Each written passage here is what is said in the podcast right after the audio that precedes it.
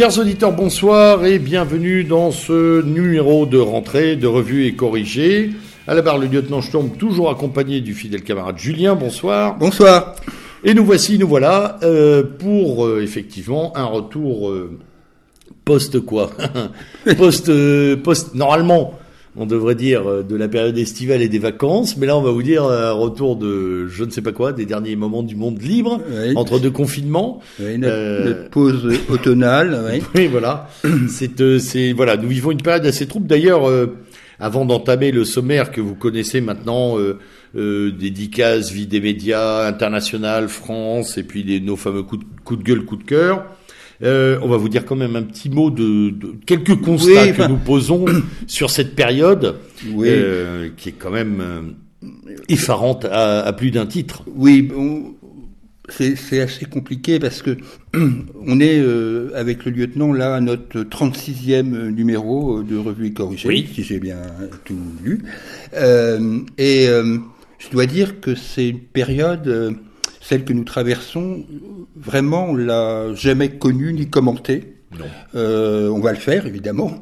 Euh, mais là, on arrive à une- un tel niveau de déliquescence de l'État, euh, une telle déliquescence des médias, une telle déliquescence de, De la, globalement, véri- de la vérité aussi. oui, de la vérité, sans parler. Alors, évidemment, on a toujours en tête, surtout dans notre milieu, ce, ce fameux adage de, de Charles Maurras, euh, la République gouverne mal mais se défend bien. Euh, là, elle gouverne mal, ça, on est tous d'accord là-dessus. Elle se défend bien. Je commence à avoir vraiment des doutes. Euh, peut-être, mais peut-être que je me trompe. Peut-être que cette méthode de désintégration est programmée, voulue. C'est possible. J'ai du mal à l'imaginer. alors, pour, pour, pour que les auditeurs qui nous retrouvent soient, soient euh, au courant de nos, de nos discussions, juste avant de prendre l'antenne, en préparant l'émission et en discutant comme ça, bâton rompu, on, on, essayait, on était là euh, à, à poser quelques hypothèses, donc effondrement contrôlé, euh, incompétence, euh, un mariage de toutes ces sauces, de, de toutes ces teintes qui font une, une espèce de tout de même de cacophonie permanente, délégation de pouvoir, on donne euh, finalement la responsabilité des euh, euh, pseudo-reconfinements au préfet, comme ça on pourra les faire sauter après. Enfin, c'est incroyable. C'est vrai que là, on parle un peu sous le choc, puisqu'on enregistre au lendemain de, des décisions d'Olivier Véran Oui, de, de, de confinement. qui a fait fort quand même. Qui a fait quand même une très, très conférence fort. de presse qui est totalement ubuesque. hein. donc euh, et qui euh, qui fait un, un espèce de confinement euh, larvé euh, et plus que larvé même euh, en, en Bouches-du-Rhône et sur Aix-Marseille. Euh, je lisais juste euh, avant avant qu'on prenne l'antenne euh, euh, les pages de la Provence qui sont intitulées donc la punition. Euh, donc c'est dire déjà qu'un journal régional peu suspect d'extrémisme de je ne sais quel côté, euh, titre là-dessus. Je vois Madame Marise Joisson, euh, qui est maire de Aix-en-Provence, euh, euh, Olivier Véran ferme-la, euh, c'est-à-dire quand même la maire d'une Oui, oui, oui. Non, La mais, oui, merde. non, mais, euh, de- je crois qu'elle est les républicains, hein, euh, qui, qui se permettent, de, en gros, de- d'envoyer paître le ministre de la Justice de cette façon. C'est- Il y a, il y a, il se passe un- des trucs là en ce moment. Alors, je suis incapable de dire où on va, mais en tous les cas, je constate. il est même, il est même, et euh, alors je sais que beaucoup, de- beaucoup de gens, bah, et même nos auditeurs, attendent un peu de prospective, de, de clarté. Alors on va essayer d'en apporter hein, de- en- dans cette émission, encore une fois. Par contre, pour, euh, la clarté, on peut en apporter. La prospective, c'est compliqué, très très compliqué aujourd'hui d'évaluer, à mon sens, à plus de trois mois, les possibilités de scénarios et, les, et la, la réalité de ces scénarios, en fait. hein, parce que euh, c'est c'est vraiment de la navigation à vue à tous les étages. Et c'est pas la presse qui nous aide à comprendre. Non. hein. Ça, vous le verrez au fil de cette émission. Surtout pas. Et c'est ça- c'est là-dessus qu'on va euh, insister. euh, C'est vraiment le thème de cette émission. C'est presquiment là. Ouais, ouais. C'est vraiment. euh, c'est incroyable. On parlait en antenne, mais tu vas en reparler de Libé. Hein. Ouais. La une de Libé sur la longueur des jupes, alors que l'économie française s'effondre. Mais c'est absolument incroyable. Enfin, bon, Bon. allez, on démarre euh, et on démarre par nos euh, nos dédicaces. Dédicace. Alors, un hommage d'abord, un hommage euh, à Pierre Sidos. euh, Évidemment. parce que Pierre Sidos, même si personnellement je n'ai pas côtoyé son organisation de façon rapprochée, je dirais, Pierre Sidos est un monument du nationalisme français. Il a eu une vie rythmée, comme chacun le sait, de jeunes nations en Occident et en passant évidemment par l'œuvre française. Tout le monde a en mémoire, surtout quand on a été gamin comme moi dans les années 70, ces immenses croix celtiques blanches qui ornaient, qui les murs de Paris et de sa banlieue.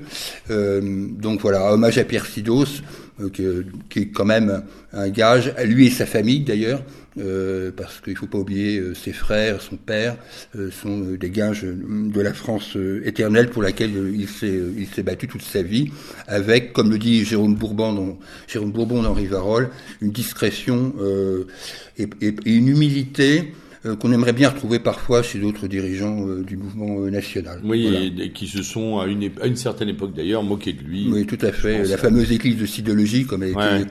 Bon, et eh ben, je crois qu'aujourd'hui. Ce mot de Jean-Marie Le Pen, oui, très mal Jean-Marie Le Pen qui, qui, est là pour le coup, oui. aurait pu, aurait pu effectivement. Très encreux parfois avec les gens de notre milieu. Voilà.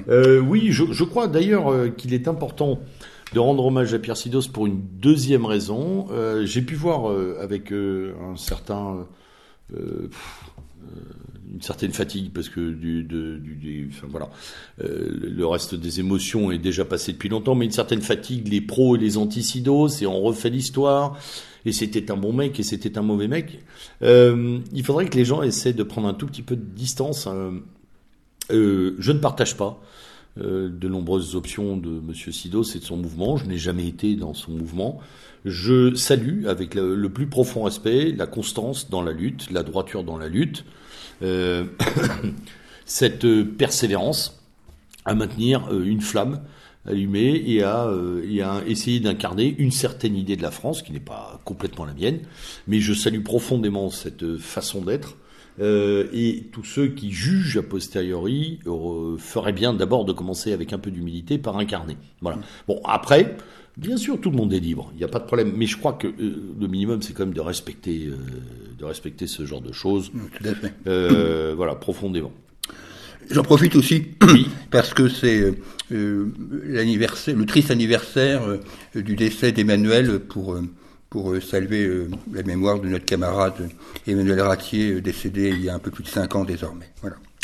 je voulais aussi rendre hommage à deux types de, deux types de personnes. Euh, hommage à, à, ces, à, ces, morts de l'été, bien sûr. Oui. Euh, on n'a pas pu, euh, par, par définition, en parler puisque notre émission précédente était, était, antérieure à ces était antérieure à ces événements, mais bien sûr, je pense. Et que ça a été très concentré sur le mois d'août aussi. Euh, je pense bien sûr à Philippe Guillenot, euh, mm. ce, ce, chauffeur de bus euh, de Bayonne. Je pense bien sûr à Axel, qui a été, on va dire, lynché d'une certaine façon par cette voiture à Lyon. je pense bien sûr à Thomas, à Mathieu. Enfin, a... je pense aussi aux autres. Parce que le temps passe et on l'oublie, mais je pense aussi à Laura et Morane qui avaient, été, qui été assassinés à Marseille. Et même jeune marin qui ne sort pas de sa douleur. Voilà, et je pense aussi donc à Marin, effectivement, euh, qui euh, s'était interposé euh, face à Saint-Cracaille, à Lyon, je crois, euh, et qui est et qui est détruit à vie. je pense à sa maman parce que c'est elle qui qui affronte les turbulences de la justice. C'est elle qui a dû faire face à la à la prétention du ministère de la Justice à une époque de remettre en liberté un de ses agresseurs et qui a su faire face. Et aux menaces de l'entourage des agresseurs, euh, téléphoniques et autres, vexations, euh, voitures cassées, enfin bref. Voilà. Dans un pays de liberté. Et puis, euh, et puis au-delà de, de, de, de, toutes ces victimes, je voudrais aussi, parce que rendre hommage à tous ceux qui se battent euh, à nos côtés, donc, Parfois, on n'en parle pas assez à ce micro, mais c'est vrai qu'on est très concentré ici euh, sur Rue et sur la presse mainstream, mais je n'oublie pas non plus euh, tous ceux qui se battent euh, avec leur blog, avec leur radio, que ce soit Radio Athéna avec Adrien Abosi, que ce soit bien sûr sur Monsieur K sur RFM bien sûr tous ces tous, nos camarades de synthèse nationale, tous les gens de Terre et Peuple, etc. Donc Iliade, Iliade, voilà. Enfin, voilà. nous, c'est vrai que dans cette émission, c'est un peu la faille de cette émission. On est très centré sur la presse mainstream, mais je, voulais quand même dire à tout cela que bah, on est de tout cœur avec eux, quoi. Ouais, c'est une c'est une très bonne chose. Et puis euh, euh, il y a aussi quelqu'un qu'il faut saluer parce qu'il est euh, malheureusement parti dans les geôles de la République, euh, euh, le, camarade Hervé Risset. Oui, alors ça, c'est oui, c'était un passage que je voulais évoquer, mais c'est le passage de la liberté d'expression. Eh ben, on, l'évoquera tout à l'heure. Alors, dans un registre plus culturel, euh, un petit hommage rapide à Michael Lonsdale et à, et à Roger Carrel, qui, dans deux registres très différents, ont animé nos vies. L'un par une présence et un jeu d'acteur assez extraordinaire. Hein, euh, Lonsdale, qui était vraiment quelqu'un de plus d'assez pudique, euh, un peu à contre des médias, euh, à contre de la publicité de la vie de la vie privée. Oui.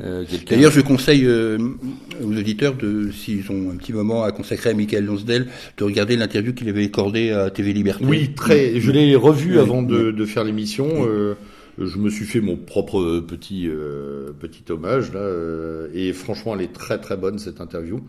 Et puis Roger Carrel, Roger Carrel qui est euh, dans un registre plus comique, outre ses rôles d'acteur qu'on saluera aussi, cette voix. Mmh. Cette voix des dessins animés, ces doublages de Benny Hill et d'autres joyeusetés de, de, ma jeunesse.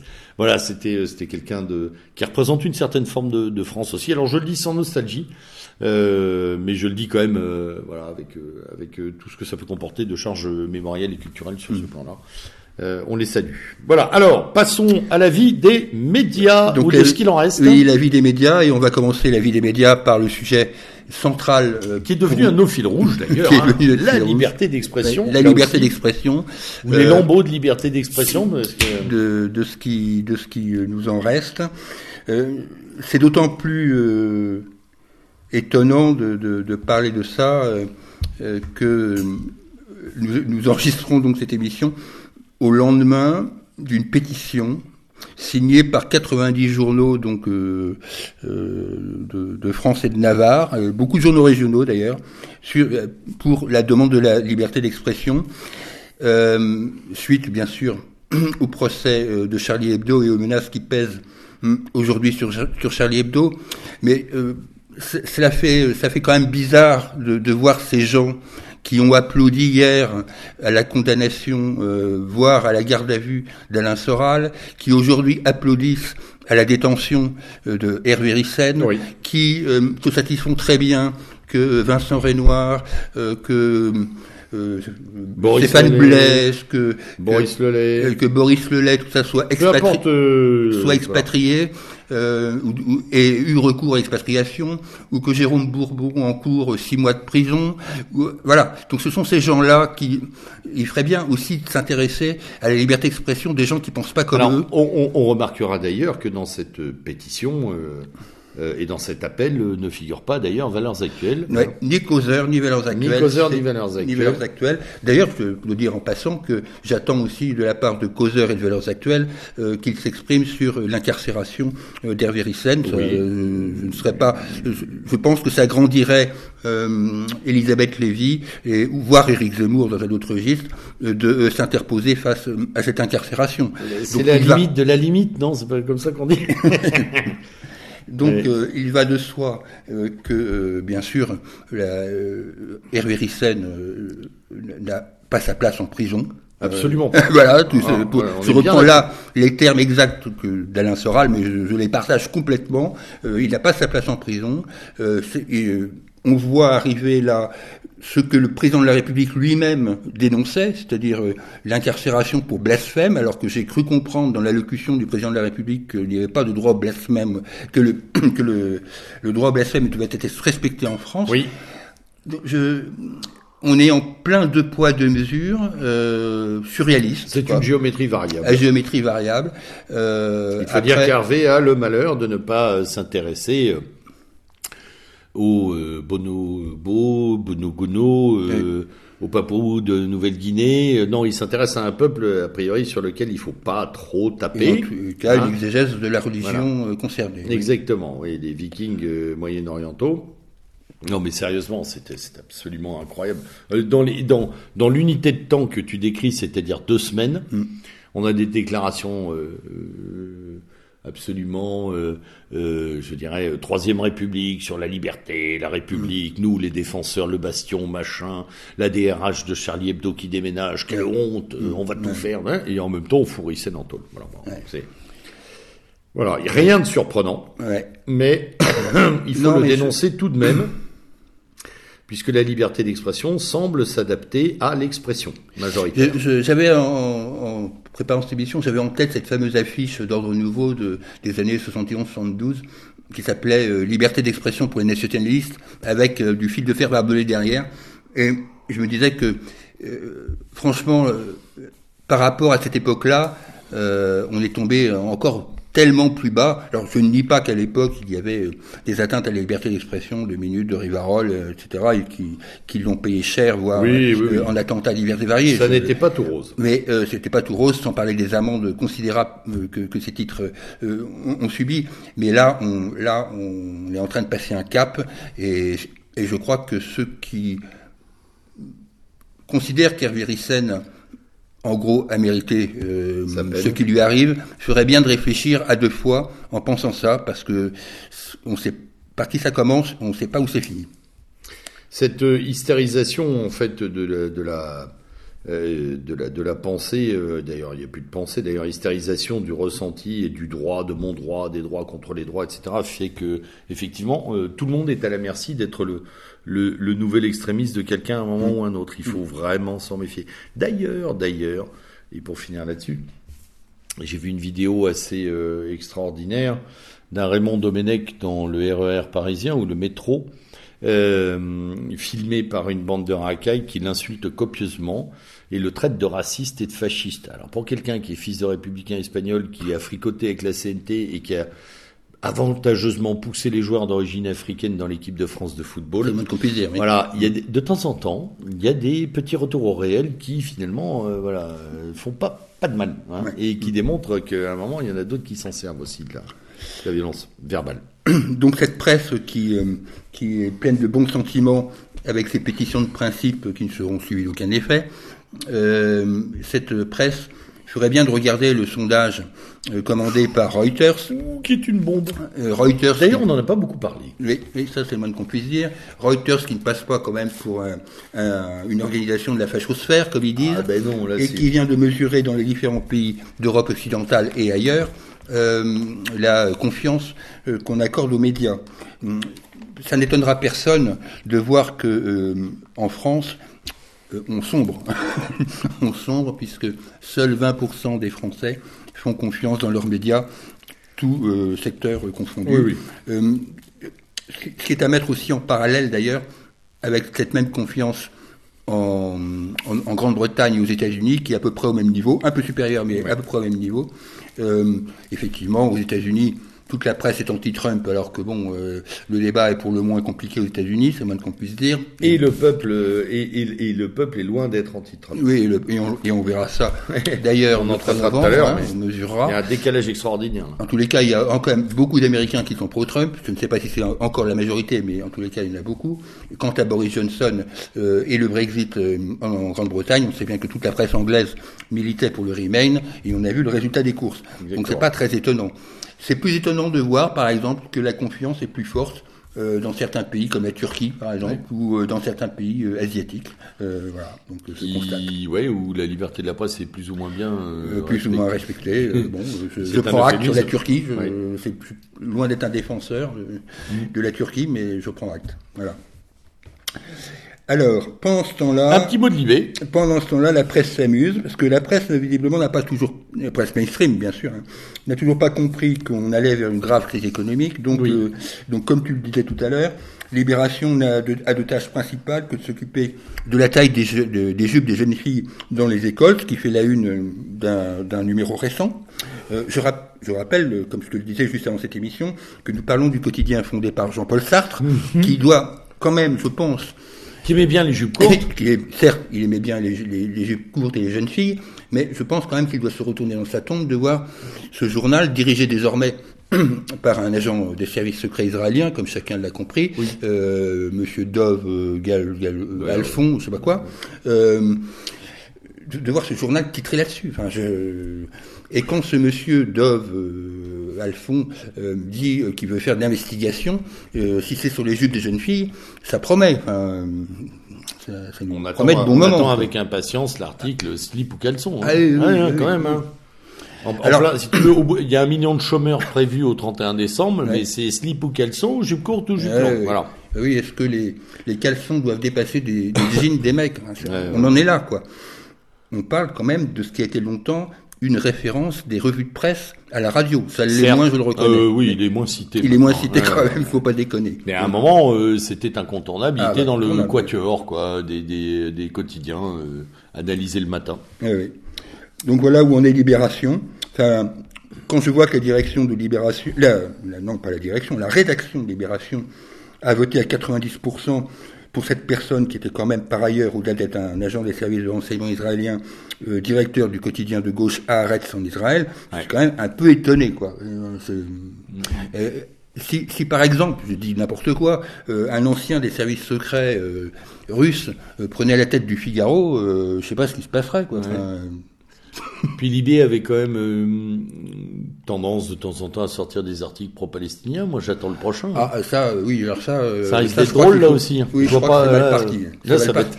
Encore que la presse israélienne parfois est plus est plus pertinente sur bah le oui, sujet, paradoxalement, oui. que, que la presse française. Mais euh, que ce soit plus pertinent de Libération, ne m'étonne pas. oui, oui, oui. Je, moi, je le crois volontiers. Hein. Je lirais plus volontiers Arrête que Libération d'ailleurs. Mm. Alors, l'Express. Ah oui, l'Express. Qui, fait plouf aussi, lui, financièrement. L'Express, ça m'amuse parce que en fait, quand on veut avoir un peu d'informations sur la presse, et, même, j'ai tendance maintenant à dire un peu d'informations tout court, il faut aller dans la presse économique, et comme la presse économique se réduit en gros aux échos, euh, c'est vrai qu'en ce moment, hein. c'est presque le seul journal lisible, mm. euh, enfin, sous son ah angle, évidemment, hein, sous son angle, celui du patronat, celui du MEDEF, on est d'accord. On ne perd pas le prisme, hein, quand même. Oui, oui, oui. oui. Alors, donc, j'apprends dans, dans les échos que euh, l'Express est en difficulté, bon, ça c'est pas nouveau, on le sait, D'ailleurs, je, tiens à préciser qu'on est toujours dans le même groupe, ou le satellite du groupe de M. Drahi, hein, parce que Libération c'est affranchi, paraît-il, de Altis, mais c'est tout de même, que je sache, une fondation euh, qui est dotée par le groupe Altis, et l'Express a été transféré à Alain Veil, qui est directeur général du groupe Altis. Donc on est toujours dans la même boutique. Et toujours chez les Vikings. Et voilà, et ça sombre aussi, là, par là, puisque ce journal qui avait un plan de redressement, dont nous avions d'ailleurs un peu parlé la dernière fois, ce journal, euh, je viens d'apprendre qu'il avait fait 17 euh, millions euh, d'euros de chiffre d'affaires. Bon, très bien. Le petit ennui, c'est qu'il a 8 millions et demi d'euros de pertes. Donc quand les pertes se chiffrent à la moitié du chiffre d'affaires, c'est quand même mal barré, quoi. Alors, euh, alors évidemment, la rédaction, euh, la rédaction se plaint de ne pas avoir les euh, recrutements qui avaient été prévus. Tu m'étonnes, effectivement. On va plutôt les saurer, la masse salariale. oui, ça risque d'aller très vite. Hein. Je pense que là, c'est quand même mal mieux pas penser trop au recrutement, là. Ce serait étonnant. Un petit mot sur valeurs actuelles. Bon, oui. Bah, bah, valeurs actuelles, évidemment, quand on pense valeurs actuelles, on pense à ce fameux feuilleton euh, euh, de, de l'été. Euh, et j'ose pas dire la caricature parce que pour moi c'était pas une caricature, Alors moi j'ai un dessin. Moi j'ai été choqué que ce soit qu'on ait trouvé ça choquant. Oui voilà moi aussi. Oui, preuve que preuve qu'il y a des fractures anthropologiques dans notre pays, c'est-à-dire qu'il y a une partie des gens qui a. Oui parce que je vois pas où la caricature. Non, non plus. C'est un dessin, ça c'est vrai. Bon après on sait que Bonobo elle saute sur la moindre occasion aussi. Hein. Oui oui. Ça, donc euh, bah, ça a plutôt profité en termes de lectorat, euh, euh, cette polémique à valeurs actuelles. Le, problème, moi, que j'ai avec cette histoire, c'est que ferai Geoffroy Lejeune se soit excusé, tout simplement. Ah, ça, ça m'a gêné. Et moi, le second problème que j'ai, c'est qu'on est en plein... on arrive sur le procès de Charlie Hebdo et que tout le monde se marre encore des, de certains dessins de Charlie Hebdo et qu'on s'offusque de ce En fait, c'est pas tellement de ça. C'est que si cette caricature a été sortie ailleurs que dans Valeurs Actuelles, je pense pas qu'elle aurait eu le même destin. Voilà, hmm. il y a un truc qui, c'est valeurs actuelles plus caricature. Enfin, plus dessin oui, de presse, quoi. Parce que c'est pas une caricature. Enfin bon, globalement, ça a plutôt profité en termes de lectorat. Oui. À valeurs actuelles. Euh, évidemment, euh, il y a eu une ruée, euh, une ruée sur l'interdit. Euh, voilà. Mais bon, moi, je, je regrette les, excuses. Bon, je, je sais que c'est facile à dire derrière, euh, comme ça, derrière un micro. Je pense qu'il a eu quand même énormément de pression, Geoffroy Lejeune, mais bon, il aurait pu s'épargner des excuses, quoi. Ce n'était pas obligatoire. À une personne qui euh, passe son temps à insulter la France. En permanence. Alors, dans cette période euh, estivale, je me suis aussi colté le monde. Euh, bravo. Oui. Je commence par te dire bravo parce que la lecture du monde devient difficile. C'est ça devient. Oui, c'est même gentil parce que. Mais non, c'est une souffrance par moment. Ah oui, oui, c'est une souffrance. On le fait pour vous, hein C'est insignifiant. oui, complètement. C'est complètement insignifiant. Ça s'est vidé le monde. Vraiment, je... Avant, c'était rempli de choses sur lesquelles on pouvait gueuler. Oui, voilà. Et là, il n'y a même plus. Ou qu'il n'était pas indifférent, etc.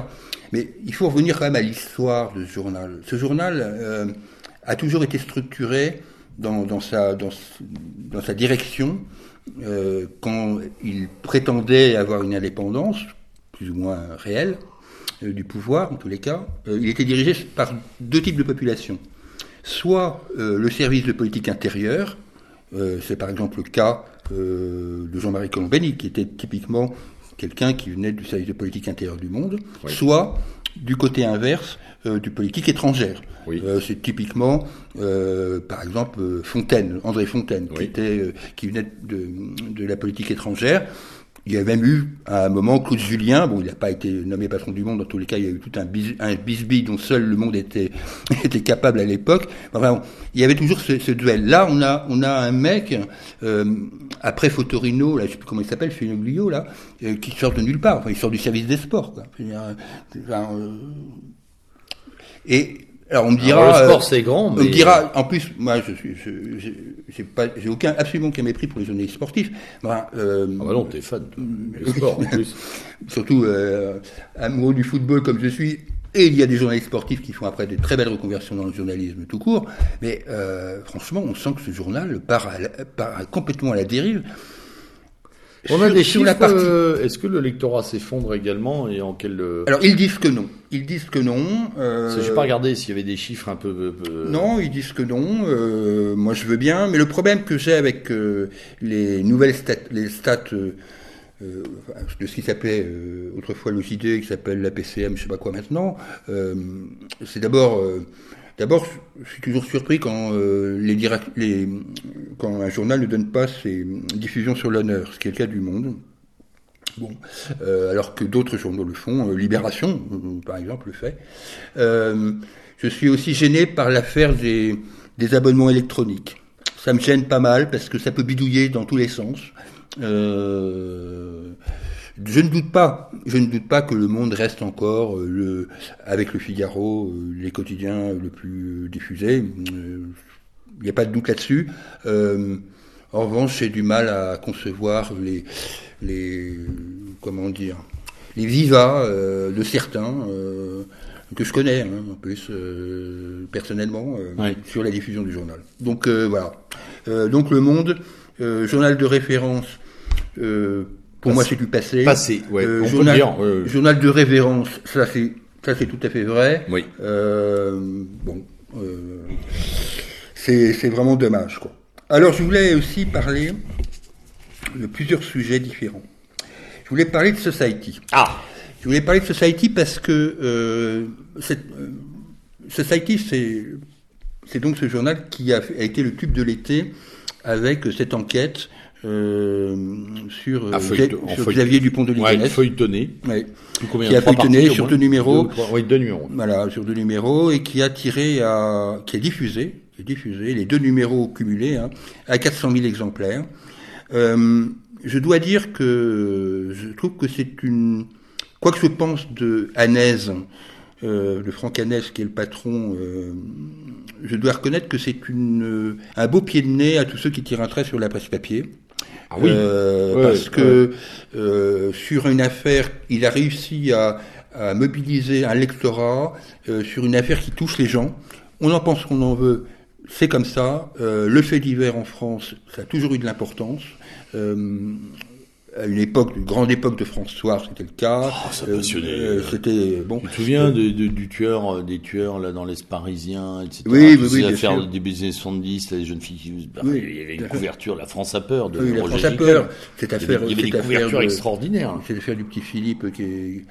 Bon voilà, euh, on sait bien l'affaire Grégory euh, reste toujours dans l'inconscient collectif. Clair, ouais. Et, et l'intelligence là de, de, de Society et des quatre journalistes qui ont. Mais ils ont renoué très, ils ont renoué très bénéfiquement avec cette idée-là de la grande enquête. Oui, oui, tout à fait. C'est une, c'est une vieille histoire française. Hein. Euh, sous, sous, la, on va dire sous la Troisième République, euh, le fait divers et, et, certains faits divers régionaux euh, macabres qui font aujourd'hui la fortune, par exemple, d'un, chroniqueur comme Christophe Ondelat, c'était vraiment la, la, la, la trame des, des, journaux régionaux. Hein. Alors parfois avec du n'importe quoi. Hein, oui, oui, hein, on, on, montait en épingle aussi des Mais choses. là, euh, là sur l'affaire euh, du pont de Ligonnès, je trouve qu'ils ont ils ont trouvé un angle.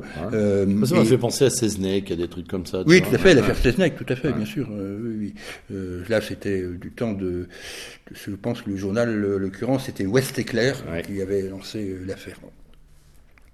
Et, et, qui dure toujours, puisque je tiens à, oui, puisque c'est près de chez moi en Bretagne, euh, l'affaire Seznec est toujours est toujours en cours avec, après les derniers aveux familiaux. Donc euh, voilà, donc c'est donc voilà, euh, Society, euh, c'est un journal bobo de gauche, c'est clair. Ah oui. c'est la déclinaison sociétale de SoFoot, qui qui a fait aussi à sa façon ce que France Football n'a pas su faire. Donc il faut regarder ça quand même avec intérêt, euh, parce que nous aussi, on doit être capable de faire des trucs comme ça, c'est ça que je veux dire. On devrait, oui. On oui, devrait oui, être capable de faire des trucs comme ça. Euh, donc voilà, bon, bravo à eux. Bravo à eux. Oui, ils ont, euh, ils ont marqué des points. Même si Franck euh, n'est pas un perdreau de l'année, contrairement à ce que euh, il euh, voudrait faire croire parfois. Mm. un deuxième... Deuxième chose, c'est... Focus, oui, sur le média, oui. Deuxième chose, je voulais parler de, du média comme vous l'avez, euh, j'ai dit euh, parfois le bien et parfois le mal aussi que je pensais euh, du média euh, depuis l'arrivée de Denis Robert à la tête de cette entreprise, avec qui côtoie le meilleur. J'ai vu par exemple une très bonne interview de Jacques Beau, le, le, le, mec des services secrets suisses. Je l'avais vu cette interview sur TV, TV Liberté. Je l'ai vu aussi sur le média. J'ai trouvé les deux interviews très bien, je dois, je dois, le dire. Donc ça, c'est le meilleur du média. Et puis il y a le pire du média. Le pire du média, c'est évidemment cette interview inacceptable de, de Chouard par, euh, par Denis Robert. C'est euh, cette euh, pantalonnade gauchiste qu'il nous sert quelquefois, mmh. que je ne supporte pas. Mais euh, ça n'enlève rien, euh, ça je dois le reconnaître, à ses talents d'enquêteur. Depuis l'affaire euh, Clearstream, je ne peux pas non plus critiquer tout le temps à mort Denis Robert, oui. car, car, il a eu du courage à cette époque. Voilà, donc le média allait bien, et donc le, comme le média allait bien, il, il s'en prend bien évidemment à son patron et est en train de virer Denis Robert. Oui. Voilà, voilà on en est là. Comme ils avaient viré avec l'aide de Denis Robert au de Lancelin, ou peut-être pas l'aide de, mais en tous les cas, l'accord tacite de Denis Robert au de Lancelin. Oui, une forme de neutralité positive. Maintenant, il vire, il vire Denis Robert. Euh, c'est. C'est aussi une leçon pour Robert, d'ailleurs. Ouais.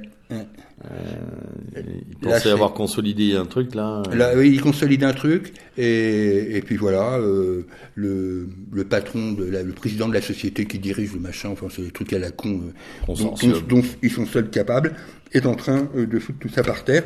Bon, euh, certains s'en satisferont, moi me dirais non. Enfin, je trouve que c'est n'importe quoi quoi. Une bonne nouvelle, c'est que les Inrocks risquent de plus être hebdomadaires. Ça, je... Oui, oui, alors ça c'est la chute des Inrocks. Oui, oui, alors euh, il faut dire que ce journal a toujours fonctionné de façon assez bizarre.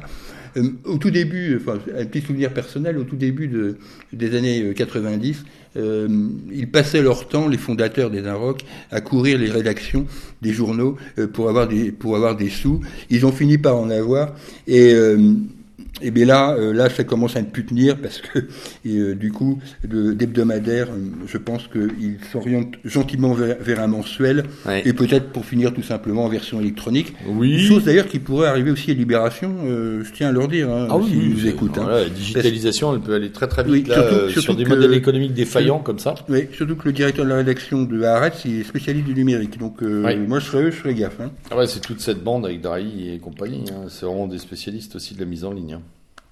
Et puis on ne pourrait pas euh, conclure cette, terminer cette partie presse euh, sans, euh, sans, sans parler évidemment de, de l'aventure de Michel Onfray et de Front Populaire, puisque le numéro 2 de Front Populaire est paru sur l'état profond.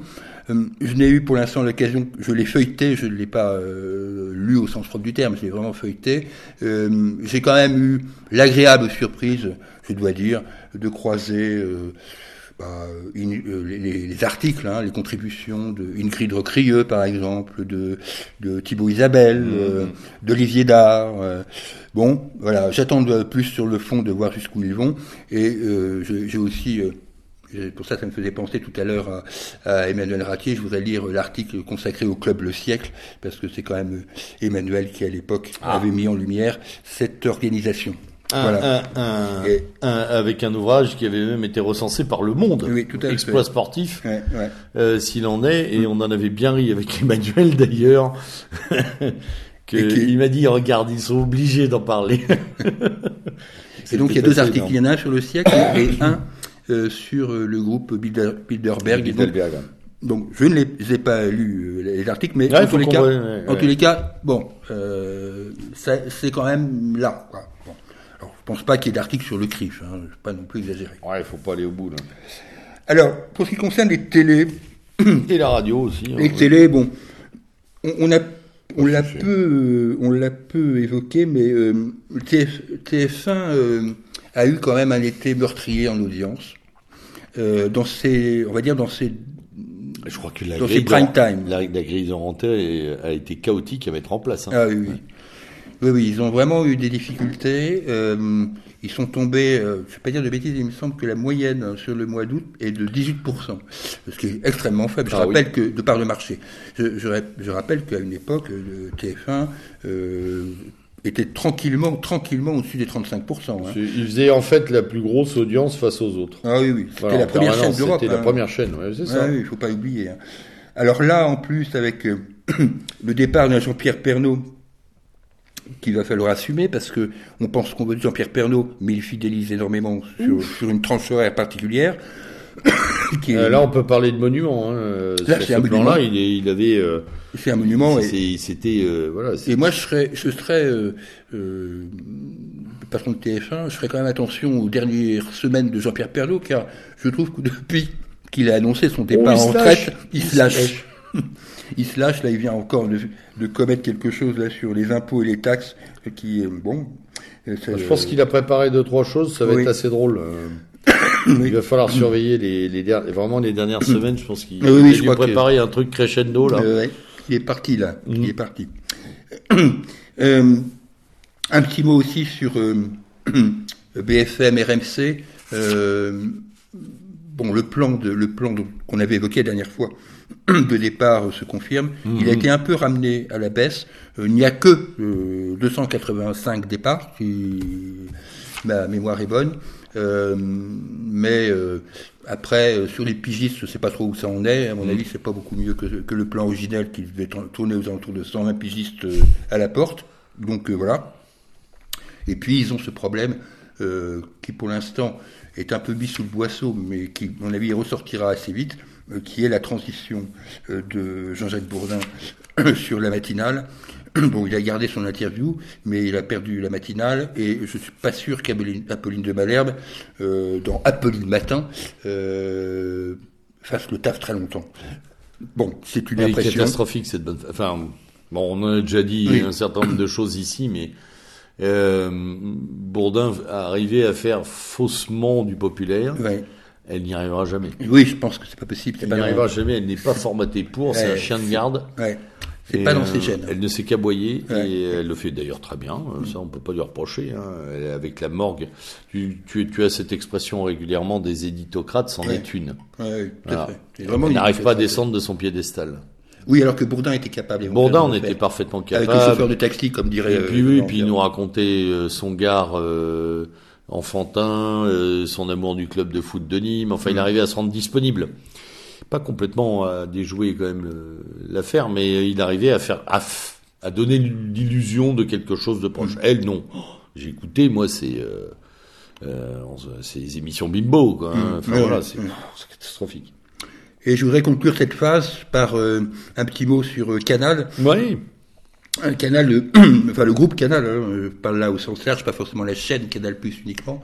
Le groupe Canal qui euh, euh, bah, qui a une, une espèce de petite pépite euh, euh, en, en cours, hein, qui est qui est, Canal, euh, qui est CNews. CNews. Alors tiens, oui, Pujadas a fait des déclarations sur CNews. Il a dit que c'était le euh, Fox, Fox News à la française. Oui. Il disait que c'était une nouveauté dans le PAF euh, français. Oui. Il disait, moi, je ne suis pas là pour concurrencer ce type d'information. Évidemment.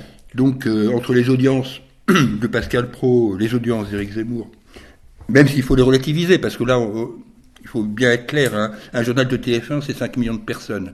Euh, Éric Zemmour, c'est 500 000 personnes. Oui, oui. Hein, donc il faut quand même être bien clair là-dessus. Enfin, et euh, Pascal Pro fait aussi des audiences, on va dire, de 100, 300 000 personnes. Bon. Euh, mais euh, ça a foutu un peu le souk, ça c'est sûr, sur les chaînes d'information continue, ça c'est indéniable. Et, euh, et on va voir où va se situer la riposte.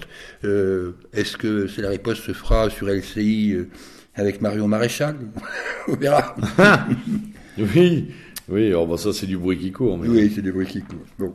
Et puis, autre chose pour laquelle il faut regarder euh, le groupe Canal, euh, c'est, euh, là je fais une petite incise sportive, mais c'est bien sûr euh, l'affrontement qu'il y a en ce moment entre le groupe Canal de, de Maxime Saada, donc le patron, et Mediapro, donc cette firme sino-espagnole euh, qui retransmet le football.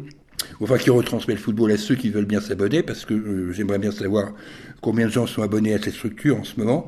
Euh, et là, euh, là euh, Maxime Sada, aujourd'hui d'ailleurs, intente un procès au tribunal de commerce à Mediapro pour pratique discriminatoire. Et, c'est intéressant de voir ce qui va se passer. Ouais. intéressant pour le sport français, en tous les cas, cette Non, mais même, Cette- même plus largement pour la diffusion Oui. de l'idée du sport, Oui, hein, parce que finalement, euh, là, tu, là, on parle aussi des enjeux phénoménaux sur le football, mais il y a la Formule 1 pour Oui. les passionnés. il y a le rugby. Il y a le rugby qui est totalement privatisé pour aller le chercher maintenant, à part la D2 euh, qui est de temps en temps euh, est amené à la surface, ça devient très compliqué de voir quoi que ce soit. Oui. Euh, oui, oui, le sport disparaît de la télévision, moi je trouve. Oui, oui. Et ça peut avoir des conséquences pour les clubs, hein, Mmh, concrètement, hein, pour les gamins. quoi. oui, bien sûr, bien sûr. Et puis même pour, oui, ça pour l'im- l'image et Ouais. le transport de l'image. Parce que honnêtement, s'abonner à Canal Plus aujourd'hui, euh, Oui, parce que enfin, moi, je suis pas un fan non, de films même et de moi je vois mais- avec mes étudiants, euh, oui, c'est Netflix, euh, Prime Vidéo, machin, mais Canal, plus personne n'en parle, Ouais. plus personne dans Ouais. les vingtenaires là, Ouais. à la fac, euh, c'est vraiment pas. Pour le sport, bah, ils se refilent les les les les les, euh, les, les enregistrements Ou les streaming, différés, et les streams, ouais, c'est Ouais. tout. Ouais. Euh, ils ont pris l'habitude de re-regarder, de Mm. regarder après. Ouais, tout à fait. Voilà. Et la, radio aurait presque un coup à jouer là-dessus. hein. Oui, Hein oui, oui, oui. Comme, Alors, euh, comme, comme RMC, par exemple. RMC, hein. RMC le joue à fond Le joue très bien, hein, Oui, bien oui. sûr. Ou sur le rugby avec Vincent Foot, Moscato. rugby, mais et- même les autres. la- les, les couvertures de sport minoritaire, elles sont très bien faites sur RMC. Basket, aviron, etc. Ils, ils ont, ils ont trouvé des gens pour en parler et en parler de manière attrayante. Ils ont les grandes gueules du sport le week-end qui marchent très très bien, Oui. qui remplacent utilement ces émissions cryptées qu'on peut pas voir de débat euh, sportif. Non, c'est pas mal fait. Allez, euh, on passe de, du sport à l'international qui est aussi un autre type de qui est, sport. qui est un sport qui est euh, d'ailleurs euh, en ce moment Oui, l'international, il n'y a que du sport Mm. partout. Bon. En commençant probablement par euh, tu Par la Squadra Azzurra. Allez, par la Squadra Azzurra, donc les élections italiennes. Ouais, par les élections italiennes. Donc, euh, Parce que vous allez voir, là, il, y a, il va y avoir des élections un peu partout, hein, quand même. On arrive là d'ici jusqu'à décembre, on va, on est chargé. après, il y aura une trêve hivernale, et, et, après on repart. On repart d'ailleurs euh, en, en, janvier de l'année prochaine. Il y en aura d'autres un peu mhm. partout aussi.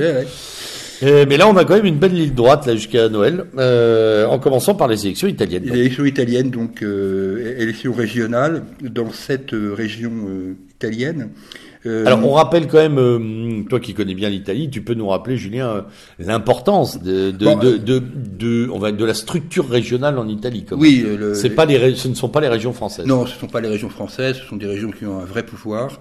Euh, aujourd'hui euh, euh, la droite, ce qu'on appelle la droite, c'est-à-dire euh, l'alliance de la Ligue de Fratelli d'Italia et de, de, ce qui reste, on va dire, de, Berlusconi, donc de Forza Italia, gouverne aujourd'hui 15 des 20 régions italiennes. je rappelle à, à, à, la journaliste du Figaro qui a commis un article totalement imbécile à la suite de l'élection de dimanche que euh, euh, il y a euh, cinq ans, six ans, la droite, ce qu'on appelle la droite là-bas, avait cinq régions sur 20. Mmh. Elle en a 15. Mmh. Donc, voilà. donc alors, la presse a titré sur l'échec de la droite, ce qui est quand même le compte, puisque dans cette mmh. affaire, euh, la droite, a, donc cette, cette, fameuse alliance, euh, a gagné, euh, d'abord à conserver ces régions, euh, et de façon assez brillante, par, par exemple en Vénétie, le cartel de droite a fait 75% des voix, c'est quand même énorme. mais la, la, presse italienne appelle ça un échec. Oui, pas, appelle ça un échec, bon. et ils ont gagné une région qui était depuis 40 ans, je crois, euh, aux mains de la gauche, euh, qui était euh, la région des Marches. Mmh. Les Marches, c'est au nord de Florence, c'est du côté d'Ascoli, par là. Mmh. Hein. Euh, donc voilà, donc ils ont gagné ça. Ils n'ont effectivement pas gagné, et assez nettement, c'est vrai, la Toscane. Mais la Toscane est une vieille région euh, historiquement du Parti communiste. Oui, ce que je veux dire, c'est, je sais de quoi je parle, puisque dans ma famille italienne, j'ai, j'avais un ancien militant du Parti communiste italien en Toscane, et, euh, et donc, euh, ils ont été battus 48 à 40 euh, mmh. par la coalition de gauche, ok, c'est vrai.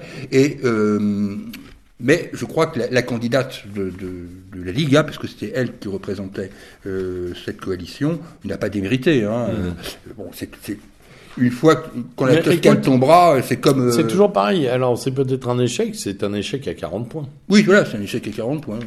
Ok, donc ils n'ont pas eu la région, mais enfin, dans une région où, effectivement, comme tu le dis, moi je vais te dire tout à l'heure, avant que tu le dises, c'est un, c'est un bastion coco, quoi. Ah oui, enfin, de gauche maintenant, parce que c'est plus tout à fait. Le Parti démocrate, quoi. Voilà, c'est le, le, Parti démocrate. Enfin, c'est quand même, euh, c'est, c'est euh, palpable en Toscane. C'est quand même, euh, on sait que c'est une région de gauche. D'arriver à placer 40% de la droite. oui, et puis. Et puis la défaite, entre la défaite, la, non-victoire dans les Pouilles, euh, ok, d'accord, ils n'ont pas gagné dans les Pouilles, mais enfin bon, ça fait pas jouer à grand chose. Quoi. Non plus. Euh, D'ailleurs, je, je, reviens une seconde sur les marches pour dire que euh, ce qui fait plaisir, moi, ce qui m'a fait particulièrement plaisir, c'est que dans les, dans, le, dans les marches, c'est un candidat, le Fratelli d'Italia, qui a mmh. gagné. Oui, exactement. Euh, et ça permet aussi au parti de Giorgia Meloni de, de bon, voilà, de se poser par rapport euh, à son, à ses amis. Oui, et, dans, l'alliance, oui, dans ça lui permet de poser un peu plus. Et je pense qu'effectivement, euh, dans le sud de l'Italie, euh, la vieille, la vieille histoire, si on revient aux années 70, la vieille histoire des Missini mm-hmm. à l'époque peut peut permettre parfois à, à Fratelli d'Italia d'aller sur des terrains où la Ligue, par nature, par histoire, ne peut pas aller. Oui, et puis même par considération voilà, on la regarde comme un objet du Nord. Oui, voilà. Terminé, on la regarde comme une comme une ingérence. Oui, tout à alors que Fratelli d'Italia peut y aller. Oui, il peut y aller beaucoup plus facilement à mon, goût. Mm, mm. C'est très clair. Voilà. Euh, il y avait euh, aussi la question du de la représentation nationale. Oui. Avec un référendum sur le nombre de députés. Oui, le nombre hein. de députés. Donc là, c'était un, oh, un référendum qui était un peu organisé par euh, le mouvement 5 étoiles. Oui. Alors le mouvement 5 étoiles s'est complètement planté. Il faut être clair dans les régions, dans les parce qu'ils ont voulu y aller dans six régions sur sept euh, tout seul. Euh, ils se sont pris une gamelle, hein, euh, claire. Euh, mais par contre, sur le, la baisse du nombre de députés, qui est significative, hein, c'est un tiers des députés en moins. Ça. Ouais. là, ah, il faut dire que les députés italiens sont très très grassement payés. Ils sont à 22 000 euros de salaire, alors qu'en France c'est 11 000 max, quoi. Euh, donc c'est vraiment, euh, il y avait vraiment un enjeu symbolique. Euh, D'ailleurs, c'était le seul? Parce que je crois pas que la démocratie italienne ou ce qu'il en reste fonctionne mieux avec euh, une représentation plus serrée. C'est pas tellement là que se joue le problème. Non, non c'est un problème institutionnel, plus constitutionnel, mais c'est symboliquement, mais ça, ça colle en comme un sparadrap à l'idée, à l'idée un peu, ouais, ce que j'appelle le côté obscur du populisme. Mm. C'est vraiment le. Voilà, on joue avec les paravents. Quoi. Oui, oui. Hein oui, oui on fait bouger les pièces en mettant des trucs devant les gens, en disant, voyez, on a fait. Oui, on a fait, des efforts. En fait, derrière, il y a juste un mouvement d'air, mais euh, bon. Mais bon, c'est vrai que euh, moi, ce que j'ai entendu euh, et lu dans la presse italienne, c'est que c'était c'était joué d'avance. Le hmm. truc, tout le monde était d'accord. Oui, oui, Bon, ça a été, ça a été voté à 70%. Oui, c'est ça. Alors, euh, on reste toujours dans le sud de l'Europe pour parler de quelque chose qui nous tient à cœur, la Grèce. La Grèce. Et sa souffrance euh, la Grèce. perpétuelle. oui, euh, l'affaire, euh, l'affaire du camp de de Moria, donc sur l'île de Lesbos. Je suis toujours pensé aux mines de Tolkien, mm. hein, les mines de la Moria. A, effectivement remis en lumière image effroyable la, la, la problématique la problématique de, de, de, ce camp et, et des migrants euh, qui se déverse sur l'île de Lesbos. Euh, d'ailleurs, c'est quand je lisais les articles, je me suis forcé parce que vraiment c'était un calvaire à lire les articles de Libération consacrés au sujet. Euh, c'est à se demander si les journalistes ou l'envoyé spécial, puisqu'il paraît qu'il y a une envoyé spécial à Lesbos,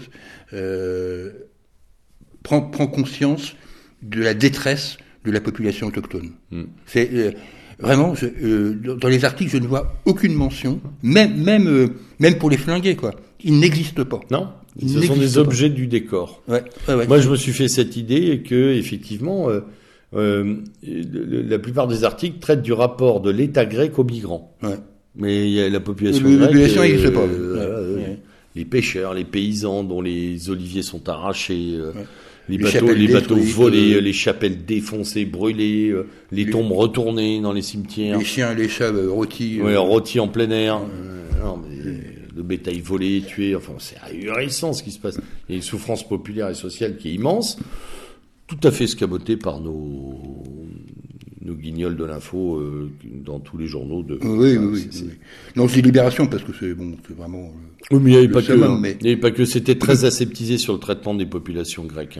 Oui, alors, en plus, cette, cette histoire de l'incendie du camp de Moria euh, n'est pas très compliquée, puisque euh, la preuve, preuve, a été faite que euh, c'était les migrants eux-mêmes qui avaient mis en trois points différents. Et d'ailleurs, le, ministre de l'Intérieur grec l'a dit lui-même, hein, donc ça, par contre, ça n'a pas été repris par la presse française. Mais oui, ça a été allumé en trois points distincts, et il y a eu, d'ailleurs, que je sache, cinq interpellations. Oui, bien sûr. Euh, Mais il y a un simple effort de mémoire sur ce qui s'est passé euh, du côté de Dunkerque à une époque.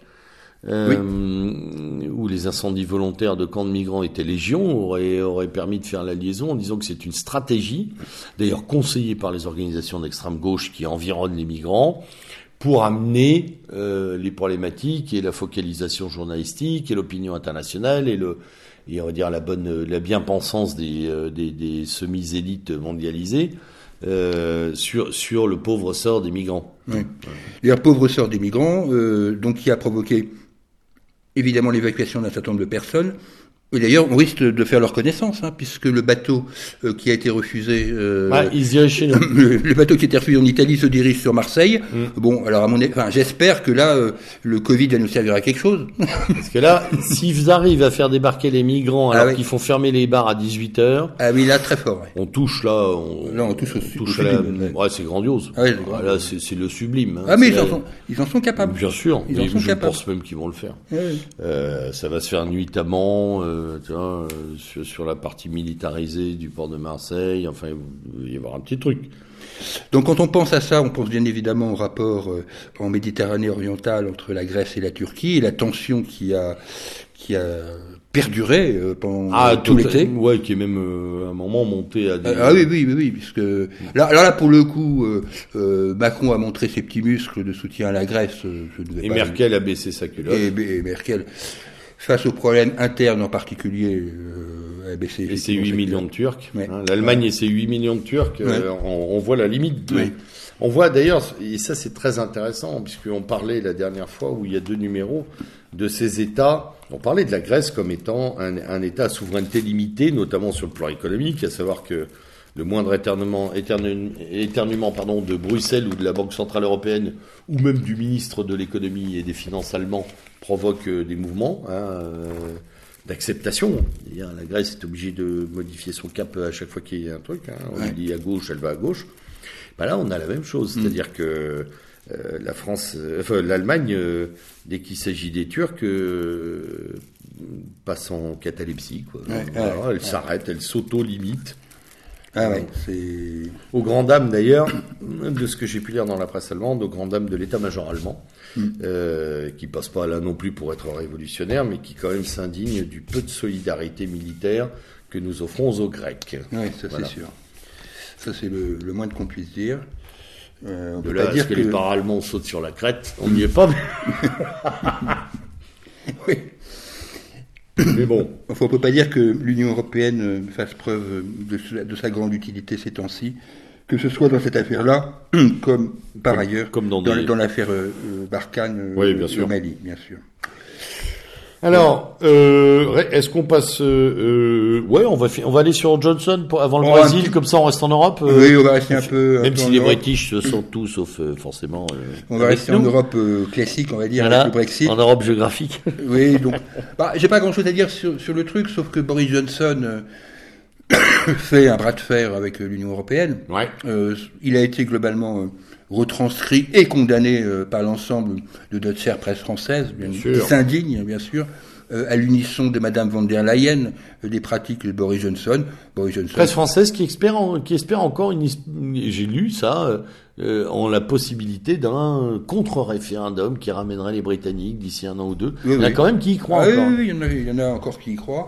Euh, bon, euh, moi, à mon avis, ils font une petite erreur d'analyse sur la- le sentiment. euh, ils, ils ont dû s'arrêter là encore euh, au centre de Londres parce que s'ils vont un peu ailleurs, Oui, mais tu connais les quartiers dans lesquels ils traînent. oui, parce que là, je pense que Ils c'est. aiment bien le Londres bobo, mais euh, voilà, ils font, ils feraient 80 km, ils Ouais. entendraient un autre son de cloche de la population britannique, Ouais, ça c'est sûr. laquelle d'ailleurs est déjà très malmenée sur le plan migratoire et autres. Oui, puis ce jeu, euh, ce jeu de chantage à la guerre civile en Irlande euh, Oui. euh, est quand même assez limite. Hein, euh, je suis gentil en disant ça. Quoi. Euh, Je crois que les jeunes Irlandais euh, aujourd'hui sont ont plus trop la tête à ça. Je, je veux pas médire, euh, mais euh, des deux bords, hein. Hum, hum. protestants et catholiques, je crois que ça les intéresse pas de s'en mettre dessus direct. Ouais, ouais, Ça aussi, c'est un phénomène d'hystérisation euh, sur un problème qui n'existe pas. ouais, hum, tout à fait. Alors, passons maintenant euh, l'Atlantique pour le Brésil. Ah, euh, oui, le Brésil, t'as, je, je savais pas si c'est Non, tu non, voulais non, tu voulais Non, non, moi, j'avais un petit truc à dire sur la Biélorussie. Ah bah alors, allons-y, allons-y. Bah alors on remonte. Non, on remonte. revient. Restons Ah bah, en fait, je voulais parler un peu dans de la l'Europe, la grande Europe. Ouais, en fait, je voulais parler de la grande Europe et je voulais parler un petit peu de la Russie et, et, et de ce qui se passe. Bon, alors les, vite fait sur les élections locales, les élections locales euh, qui ont- viennent d'avoir lieu en Russie ont, ont globalement été favorables au parti du président euh, Poutine, Euh, mais c'est plutôt sur l'affaire Na- Navalny évidemment que je voulais dire un mot. oui, oui, oui, oui. Alors franchement, l'affaire Navalny, la façon dont elle est traitée par la presse me, me stupéfie. Alors soyons bien clairs, je, je ne tiens pas euh, euh, Vladimir Poutine et les services secrets russes pour des enfants de cœur. hein. Je- Non, en général, euh, je, je pense que leur réputation n'est pas de ce niveau-là. Maintenant, euh, là, euh, d'après ce que je, comprends des affaires qu'on leur fait sur lesquelles ils tombent là en ce moment, euh, que ce soit l'affaire Skripal hier ou l'affaire Navalny aujourd'hui, franchement, c'est Mr Bean, quoi. Hmm. Parce que à chaque fois que euh, qu'ils font un empoisonnement, ils, ils- ils le loupent. Ils le loupent. Ils le loupent. Bon, Alors, c'est- on, Alors, non seulement il le on, on loupe, peut comprendre qu'il y a une baisse de qualité parce qu'on n'est plus au KGB, hein, quand oui, même. ouais, mais enfin, quand même. quoi. Euh, avant, ils étaient meilleurs. Mais tu me diras, les Israéliens ont baissé aussi. Hein. Oui, Il y a quand même. oui. Oui, c'est vrai. il y a Enfin, que- quand même. certaines équipes jouent plus en D2 en ce moment. Quand même, entre Skripal, euh, dont on se demandait bien pourquoi il fallait le, le zigouiller alors qu'il l'avait remis en liberté, et Navalny, qu'ils empoisonneraient pour ensuite le refiler aux Allemands, euh, alors qu'ils avaient tout le loisir de, régler- de lui régler son compte euh, sur le territoire russe. c'est vrai que c'est un peu. Il y a un truc quand même qui m'échappe, quoi. Et, et visiblement, Alors la méthode, on sait qu'ils l'ont employé les Russes à maintes reprises. C'est l'intérêt. Oui, C'est la on question, de la, l'intérêt. la question de l'intérêt. Oui, Hein. on voit pas l'intérêt. Parce que Ou alors, presse- on- ou alors Poutine a déjà commencé à dévisser des boulons euh, en autocrate, euh, en autocrate euh, oriental Ah, qu'il peut devenir. Ah, j'y crois pas. Moi non plus. Mais, Mais- tu sais comment certains ont dérivé à l'époque, Brejnev, machin. Oui, Euh, oui, oui. On avait quand même des types en fin de vie euh, dans l'ère communiste qui étaient pas bons. Mais Non, tout ça, c'est de la supputation. Euh, Là, là, je vois pas bien l'intérêt direct. Non, alors, de nous présenter Alexandre Navalny comme le principal opposant à Poutine, Alors attends, du j- foutage de gueule. J'ai même lu opposant modèle. oui, hein, ou modèle d'opposition. Euh, vas-y. franchement, c'est pas sérieux. Euh, que qu'on me dise que le leader du Parti communiste russe ou que le leader euh, de Zhirinovsky, euh, des, de- nationalistes, on va dire, de la droite nationale russe, soit un opposant important, oui. Mais Navalny, enfin, faut pas exagérer. Mm. Euh, en plus, Navalny, il a un parcours quand même un peu particulier, on va dire sinueux. Hein On peut pas dire que oui, euh, c'est pas c'est pas la constance incarnée. C'est pas la idées, incarnée. hein. Moi, j'ai vu des photos de lui dans les manifestations d'ultra-droite russe. Et par ailleurs, euh, il fricote quand même avec des gens euh, un peu particuliers, hein, si j'ai bien compris. Donc, et alors, nous le présenter comme le principal opposant, Oui. alors là, j'avoue, je, je tombe de ma chaise. Quoi. Enfin, Ou alors on a voulu en faire le principal Ah, opposant. on c'est possible. qu'il y avait l'occasion de l'occasion de c'est possible. De, de, de, pousser, de le pousser pour en faire un vrai faux leader, tu vois, quelque chose dans le genre. Mais enfin, c'était, c'est arabiscoté quand même. Mm. C'est, c'est, c'est, c'est- voilà, c'est, euh, à mon avis, il va falloir attendre un peu que ça se décante. Faut surtout pas euh, Oui, mais alors, de voir toute la presse jouer française, l'impression. Ah bah oui, mais tant pis, euh, la presse française, on sait de comment, voir elle, toute la presse fait de française façon, adhérer, adhérer à un truc aussi tordu et tortueux que ça, sans même- enquêter. sans enquêter. sans enquêter. C'est ça que je leur reproche. Euh, qu'ils n'aiment pas Poutine, bon bah ça c'est la règle d'or hein, Oui. euh, chez eux. Euh, Ils n'aiment plus personne maintenant. Donc, euh, oui, voilà. Ils aiment plus Trump, ils aiment plus Johnson, ils aiment Ouais, plus Poutine, ils n'aiment pas Xi Jinping. Avec ça, c'est quatre membres du Conseil de sécurité, hein, dis au passage, hein, quand même. Donc euh, c'est quand même assez hallucinant, quoi. Ouais, c'est vrai. Bon, alors du coup, puisque, enfin, je sais pas combien de temps ça va durer cette histoire, puisque euh, on va voir si d'ailleurs si Navalny rentre en Russie ou pas. Je crois que oui. mais Oui, pour normalement, enfin j'ai, compris ça moi aussi. il est tellement, il est tellement euh, menacé qu'il va rentrer euh, dans la mère patrie. Et donc, pour meubler le temps, on a bien évidemment, par épisode en ce moment, l'affaire biélorusse et, euh, Ah oui. Ouais. Bon, euh, je, vais, je vais être très franc. hein. Moi, Loukachenko, c'est pas ma tasse de thé. Ah moi non plus, Euh, ça ne l'a jamais été d'ailleurs. ça mais- l'a jamais- ça l'a jamais été quand il était euh, du temps de l'Union, enfin quasiment du temps de l'Union soviétique. Maintenant, euh, il est évident que Il a trop donné pour être honnête. il- oui. il est évident que cette affaire biélorusse, comme l'affaire Navalny, tombe évidemment au moment de la négociation de Nord Stream 2, des investissements considérables et faits par la Russie, de l'accord avec l'Allemagne de Merkel, et que tout ça est forcément lié à un moment ou l'autre à un domaine géopolitique qui nous échappe. Bon, euh, prenons-le comme ça. Loukachenko devait tomber, pour l'instant, ben, il n'est pas tombé. Non, pas encore. Euh, Bon, il, il est pas bien hein, quand même. ça a permis au moins une chose aux Français, c'est de découvrir où était la Biélorussie. parce Oui. que je suis- Oui, oui, oui. je suis pas sûr euh, que tout le monde le savait. Euh, ça a permis de découvrir qu'il y avait une capitale qui s'appelait Minsk, Mhm. euh, voilà, et de découvrir qu'il y avait deux opposantes, comme par hasard, des opposantes un peu Bernard-Henri Lévis, si je peux Oui, dire. euh, oui, Euh, euh, Lévi compatible. Lévis compatible, comme on l'a vu en Lettonie, et, et voilà. Euh, Bon, après, après, après lui, c'est le, le- lui, c'est Missi Dominici. À chaque fois qu'il y a un truc euh, qui peut lui faire parler de lui, il y va. hein. oui, Faut, il faut pas non plus euh, dire qu'à chaque fois qu'il est là, ça, ça pastille un, un conflit. Oui. Lui, à chaque fois qu'il y a un conflit potentiellement intéressant pour lui, il se pointe. oui. Et puis, je vais dire Il aime chose. ça. Hein. Il a pris certaines positions sur le Covid qui m'ont d'ailleurs euh, surpris. Euh, et qui ont fait que je me suis dit qu'il avait eu un éclair de lucidité, mais ça, ça doit être Alors, soit ça, soit il est, il est, il est, il est payé par un laboratoire concurrent de, de ceux qui sont Ah, peut-être pour le vaccin. C'est possible, il pas ça. payé par Gilead. Bon, on en parlera Bon, en tout cas, euh, en tout cas, effectivement, cette affaire de Biélorussie euh, montre encore des réalités croisées, c'est-à-dire effectivement par le haut des, des des jeux à plusieurs bandes, parce que on peut revenir sur le jeu de Poutine en Biélorussie, c'est pas un soutien franc et massif à, à Loukachenko, c'est le moins qu'on puisse dire. Euh, et en même temps, c'est un jeu de euh, je t'aime moi non plus. euh, très particulier, avec une envie de non-débordement des, des- des- des phénomènes révolutionnaires qui sont eux aussi réels, c'est-à-dire qu'il y a eu des gens dans la rue à Minsk. hein, Ah c'est pas, oui, oui, oui. c'est pas parce qu'on on se pose la question de la concordance des temps autour de cette crise qu'elle n'existe pas vraiment. Oui, oui, les-. Quand on, la, la rue biélorusse en a plein le dos. quoi. Il y a un chômage On endémique. peut comprendre d'ailleurs. Il y a des hein. millions de jeunes euh, qui, euh, qui ont du mal à trouver des débouchés à leurs études ou même euh, tout simplement un travail. Il y a un certain dégoût de l'immobilisme et de la privatisation du pouvoir qui est une des conséquences euh, du maintien de Loukachenko depuis, euh, Oui, parce que depuis Loukachenko, la chute a- du mur. hein. Loukachenko, en plus, faut dire qu'il il navigue sur le fil du rasoir parce qu'il a, il a des rapports assez compliqués, si j'ai bien compris, avec Vladimir Poutine. Oula, parle mais avec. Moscou en général Oui, et depuis Moscou. longtemps. Hein. Et puis il a, il a aussi un peu fricoté euh, avec, euh, avec européenne. les ONG euh, et l'Europe occidentale. Ah oui. Donc il, il, il a joué un jeu un peu tortueux et il s'est pris quand même pas mal les pieds dans le tapis. hein. Euh, et là maintenant, euh, plus personne ne l'aime. Oui, voilà. Donc, Des euh, deux côtés, hein. les, uns espérant le tirer vers le camp libéralo-occidental, les autres euh, le ramener à la slavitude. euh, il a voulu jouer sur les deux tableaux, je crois qu'il est en train de perdre sur les deux ça, tableaux. c'est ça le problème. Il avait fait un problème de positionnement. Ouais. Euh, Est-ce que ce problème de positionnement va amener euh, la Fédération de Russie à intégrer la, Biélo- la Biélorussie? C'est une question qui se pose. Ouais. hein. Euh, Je crois pas que les. Biélorusses en aient très envie. moi, je pense pas non plus, mais Non. bon, on verra. Après, il y a des élections. Euh, tu, voulais me dire, un mot. Moi, moi j'ai pas grand-chose à dire dessus, mais euh, juste quand même euh, un mot sur le Brésil. Ah oui, alors le Brésil, pas tellement sur Bolsonaro, même s'il est en fait à l'origine de cette affaire-là, mais il y a eu des accords Union européenne-Mercosur qui intensifient la déforestation de l'Amazonie selon un certain nombre d'experts, plus ou moins valables, je l'avoue. J'ai du mal à me faire un, un comment dirais-je un, un avis tranché.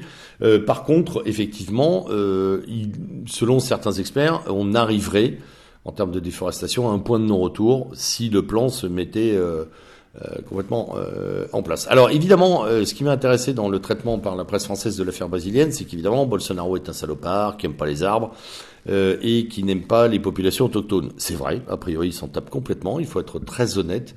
Mais euh, ce qui est amusant, c'est de constater que des gens qui sont issus de la révolution industrielle et dont les pays ont parfaitement profité aussi euh, d'une, euh, d'une, je dirais, d'une culture capitaliste ultra agressive, reprochent maintenant à d'autres, avec 50, 60, 70 ans de retard, de tenter de faire la même chose. Et ils oublient toujours de remettre euh, l'affaire en perspective, c'est-à-dire hein, ne polluez pas, ne cassez pas les arbres. Ouais, mais nous, on aimerait bien que notre population soit moins pauvre et qu'il y ait plus de travail. Il y a toujours ce débat, et, et c'est, et effrayant de voir à quel point euh, les, les- voilà les, les scribouillards euh, soi-disant euh, euh, experts de l'Amérique du Sud euh, soient en échappement complet sur Ouais. Sur l'idée que les dirigeants sud-américains ont envie de moderniser leur pays. Voilà. Oui, tu pourrais l'étendre d'ailleurs. attention, ça veut pas dire que je suis d'accord avec la politique menée par Bolsonaro, bien au contraire d'ailleurs.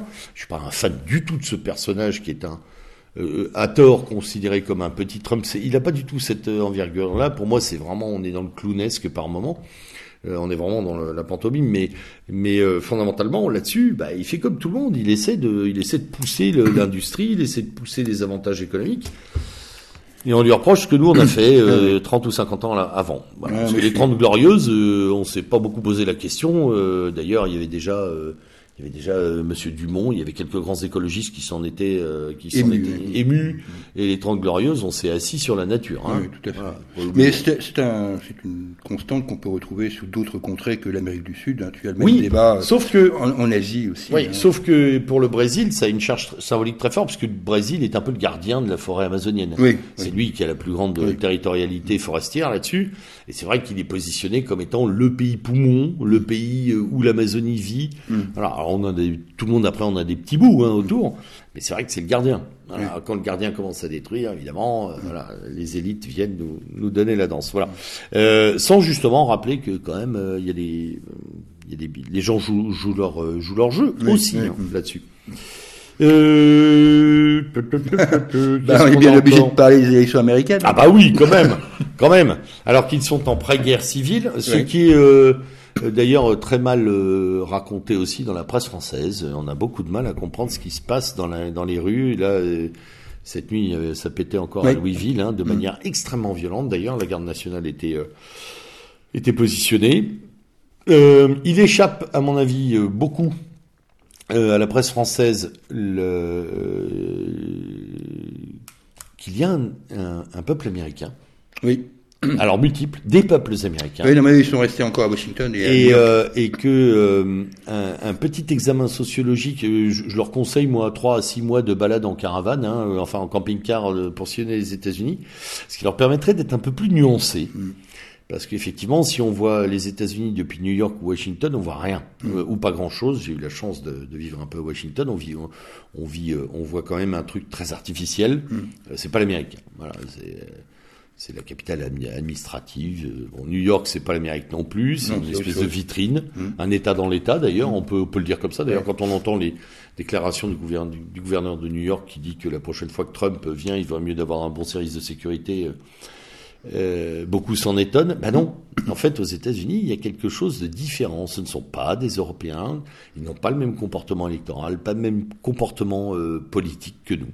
C'est très très particulier. Et les réactions de Trump qui désarment nos nos journalistes euh, les désarment parce qu'ils ne comprennent pas la psyché américaine. Il y a quelque chose de très particulier là que on ne saisit pas. Et il faut lire la presse américaine pour le comprendre. D'ailleurs. Oui. Voilà, euh, quand on s'offusque de voir les milices dites d'extrême droite, Boogaloo Boys, Pre- euh, Proud Boys, et puis tu sais, toutes les milices armées dans la rue, non, c'est constitutionnel chez eux. Personne ne s'en offusque. Voilà, et ça, c'est déjà un D'ailleurs, ils s'é- ils s'émeuvent moins quand il y a des milices euh, noir. noires. ouais. Armées, armées armées- aussi, armées mais qui, aussi. quand elles défilent, réussissent à avoir trois blessés graves parce que les mecs se sont tirés dessus par inadvertance, Ouais. ce qui est toujours assez euh, Ouais. comique. Par contre, euh, la, le climat de pré-guerre civile quotidien euh, est une réalité voilà, qu'on peut malheureusement qu'on doit aller chercher dans les médias américains. Ouais. Alors, on, on va vivre euh, ces 40 prochains jours, puisqu'on Ouais. est à 40 Ça arrive jours vite, euh, hein. de l'élection, ça, ça arrive vite, euh, avec euh, une campagne euh, anti-Trump et qui va complètement gommer le nom de l'opposant. C'est-à-dire que moi, ce qui m'eff- ce qui m'effraie... Alors il, le gomme un peu lui-même, hein, Biden. Biden, moi je Parce sais que pas. quand même avant-hier, il a dit qu'il y avait 200 millions de morts du Covid. Il s'est encore pris Ouais. des pinceaux dans un discours Ouais, ouais, ouais. qui a fait marrer toute la presse. Là, par oui, contre, ça, fait marrer, ça fait marrer tout le monde, mais ça- à mon avis, ça doit pas trop faire marrer les démocrates. Non, il yoyote Euh. de la touffe, l'ancien. hein. Alors déjà, il est euh, très très proche des petites filles. Il aime bien. les Et il aime bien les petites filles, hein, très petites et Alors, je très ne sais pas jolies. quelle est la réalité des, des accusations qui sont portées. Contre J'en sais rien, mais tu as vu comme moi euh, ces collages vidéo faits par euh, Oui. les pro-Trump. Ouais.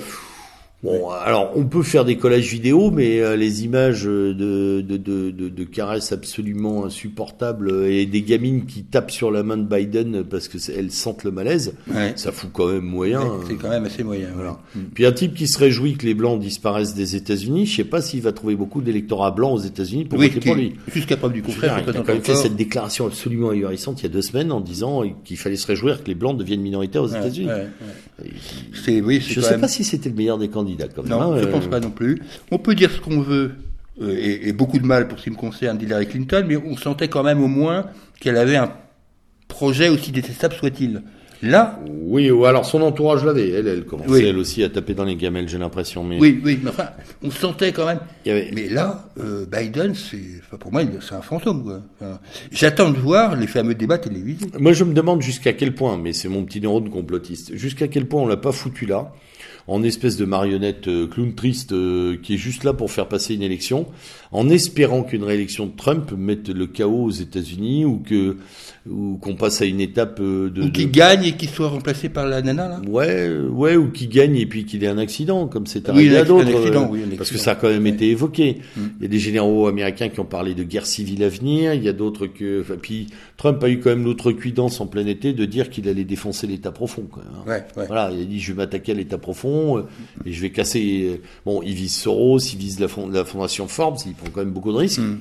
Euh, je sais, que- je sais qu'au micro, euh, au micro d'une petite radio euh, militante de radicale en, au cœur de l'Europe, quand on parle de la possible d'un possible accident mortel pour Trump, c'est absolument ahurissant. Mhm. Pour les États-Unis, encore une fois, chers auditeurs, ça n'est pas délirant. Non, non, non. Ils en sont, et c'est une structuration euh, humaine qui est capable de ça. Oui, Ils peuvent produire ce genre de. Les- On l'a déjà vu. Oui, hein. on l'a déjà vu, hein, tout simplement. hein. Et plusieurs d'ailleurs. hein. On se souvient tous de Kennedy, mais Il y en a d'autres avant. il y ouais. en a d'autres avant, au moins trois. Euh, il y a, euh, comment il s'appelle, le- bah, celui qui a été tué par un sudiste, là, dont, dont la statue est à Washington, gigantesque, assis, là, tu sais, le président du Nord pendant la guerre de sécession, aide-moi. Euh, tu sais qui est assis dans cette statue. Ouais, ouais, je tu veux dire. ouais. Oh mince, bon, ça nous reviendra. Euh, voilà, donc il y a eu quelques assassinats de présidents, quelques assassinats de gouverneurs, Mm. quelques assassinats de grands-mères de grandes villes. Euh, C'est un sport qui qui, qui n'a pas euh, puis Tu pensais à Lincoln Lincoln, par exemple. Euh, et euh, et l'État profond américain existe. Mm. Euh, Je rappellerai d'ailleurs que la fondation Forbes, par exemple, a versé 100 millions de dollars à Black Lives Matter, que Soros en a versé euh, 80 via sa fondation et 20 personnellement. Ouais. Bon, euh, on parle de sommes colossales à, à l'échelle de, de la logistique militante. Euh, voilà, il y a des gens qui sont payés pour le chaos aux États-Unis, il faut le savoir. Et Trump le dit, et donc ça, ça peut lui coûter cher. En tous les cas, il y a une période qui sera au moins aussi intéressante que l'élection. C'est la période qui va aller, quel que soit le score, entre le 3 novembre, enfin le 4 novembre, et le, et le 20 janvier. Oui. Cette- toute cette période, quel que soit le résultat, euh, qui va être une période de, de trouble. Ouais. Enfin, ça, c'est- ça, de toute façon, De toute à façon. mon avis, là, pré- tout le monde s'y prépare. Les deux camps s'y préparent. Je pense que les démocrates ont loupé le coup. Euh, je pense que Black Lives Matter a vraiment été une tentative de déstabilisation profonde de la part de, de la part de la, la gauche mondialiste américaine et Ouais, de tous ceux qui étaient au ressentiment. Je pense que la Silicon Valley, Wall Street et les autres ont été, sinon des, euh, des neutres attentifs, euh, des participants plus ou moins directs de ce, de ce- Vous inquiétez pas, hein, les Noirs, on les aura oubliés au mois de mars de l'année prochaine. hein. Mm, Il n'y aura plus de Black Lives Matter, on s'en foutra complètement. L'idée était vraiment de faire sauter le caisson euh, Trump. Il n'a pas sauté. Décidément, en ce moment, euh, voilà. Depuis Bachar el-Assad, on réussit plus grand-chose. ouais, ouais, Il n'y a pas beaucoup qui sautent, euh, ou alors les peuples se structurent pour montrer que c'est plus difficile de faire sauter l'affaire. En tous les cas, nos radios ne l'ont toujours pas compris, puisque tous les jours, on a le droit à une diatribe anti- anti-Trump euh, Oui. sur les ondes Avec, avec cette, euh, avec cette, euh, toujours cette euh, idiotie totale de la part de la presse française de penser que l'élection du président américain est toujours l'élection du président du monde. Ça n'est plus vrai. Euh, ça n'est plus vrai depuis 20 ans, je pense, à peu près. Et euh, même s'il y a eu l'épisode Obama qui était fantasmatique, d'ailleurs Oui. Obama maintenant est jugé enfin sur le plan économique, politique et social à sa juste valeur, c'est-à-dire comme une bouse, euh, qui était un paravent de couleur à une nullité politique. Euh, les Noirs américains le disent eux-mêmes, il n'a rien fait et rien fait de bon. Euh, il a eu un prix Nobel pour ça d'ailleurs, pour n'avoir rien fait. Euh, à ce train-là, Trump aurait pu l'avoir aussi, parce qu'il a fait lui au moins. Oui, oui. Euh, je ne suis pas un Trumpiste, Trumpien, je m'en fiche complètement. Par contre, euh, c'est aussi un révélateur, à mon sens, de toutes les fractures anthropologiques que l'Amérique subit, Mm. dont il faut, euh, voilà, se, euh, non pas se méfier, mais dont il faut s'instruire parce qu'elles arrivent. Mm. Chez nous aussi, on aura les mêmes, on a les mêmes déjà en prémisse, mais elles, elles, euh, aux États-Unis, c'est très profond. On a des, on a des fractures terribles. hein. Euh, ethniques, politiques, religieuses, on est vraiment dans des séparatismes purs. Et les élections vont représenter aussi cette crispation des opinions américaines. Oui. On a très très peu parlé, par exemple, des hispaniques Oui. qui sont en train de basculer pro-Trump euh, Oui. dans, dans des proportions Oui. qui font très peur aux démocrates, notamment en Floride. Pourquoi? Parce que les hispaniques euh, sont pas des potes des Noirs. Non. Ils ne l'ont jamais été. Ça se passe pas bien entre ces deux communautés et euh, parce qu'il y a un jeu de rivalité de, de statut de minorité euh, euh, première, on va dire, hein, ou de minorité ma- majoritaire, et qui en, en nombre les hispaniques sont plus plus puissants que les 23 millions de noirs. Il y a plus Ah oui, oui, presque oui. 50 millions Très, d'hispaniques très nettement. actuelle, très nettement le double. Et qu'en plus, ils ont l'appareil politique, les hispaniques, c'est-à-dire énormément de représentants, double- doublé de doublé d'un catholicisme fervent qui les emmène plus majoritairement plus vers le conservatisme Mmh, américain. Et donc, même si Trump, il n'aime pas trop Trump à cause du mur avec le Mexique, ils sont prêts, à, à mon avis, bien plus prêts à voter pour lui. Dans tous les cas, euh, ces deux communautés, qu'elles soient noires ou hispaniques, qui étaient considérées globalement comme étant potentiellement démocrates, on voit dans les sondages que c'est beaucoup plus compliqué que ça, très y compliqué. compris dans la population noire. hein. Oui. Euh, bon, qui est très majoritairement pour les démocrates, mais il y a quand même une frange maintenant qui se dégage du côté de Trump, ce qui est totalement incompréhensible pour nos démocrates alors, français. et, hein. et qui est compréhensible si on si on, on prend le paramètre que Black Lives Matter a éteint toutes les autres voix noires dans la dans la Oui, population oui. noire américaine, c'est-à-dire tous ceux qui n'étaient pas d'accord avec BLM se sont vus muselés. Hmm. Et là, il y a une partie de l'opinion noire, notamment euh, éduquée euh, et, et La bourgeoisie noire, la oui. bourgeoisie noire, qui elle euh, commence à se désolidariser très franchement des menées des BLM.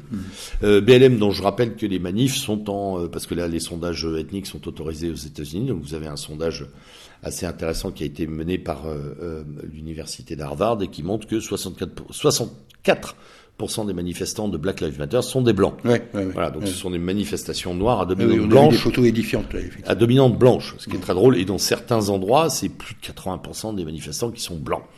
Je parle pas là d'hispaniques, il y en a pas. euh, Il n'y a pas beaucoup d'asiatiques non, Non, plus, c'est- très peu. Encore moins. Les euh, Coréens et descendants des boat people euh, d'Asie du Sud-Est sont pas fans du tout non plus. Donc ça risque, ça risque quoi? Bah ça risque de faire qu'il peut, il peut repasser. Il peut repasser. Il peut repasser, hein, parce que avec un Biden défaillant, euh, un camp démocrate un peu déboussolé, un BLM qui devient très très euh, sanguin, Mm. hein, euh, voilà, avec des meurtres rapides, une- un climat de pré-guerre civile. L'autre, il tient la barre comme il la tient. On peut critiquer beaucoup de choses, mais a priori, il va représenter la seule focale. Quoi. Non, et puis euh, bon, il faut reconnaître aussi qu'il joue un jeu en politique étrangère, par exemple, mais qui a des conséquences intérieures Oui. avec euh, la communauté juive. Bien sûr. Euh, puisque avec ce fameux accord qui vient de Mmh. signer entre Israël et les Émirats Arabes Unis et le Bahreïn. Bien sûr. Bon, Il a neutralisé une partie du front arabe oui, oui.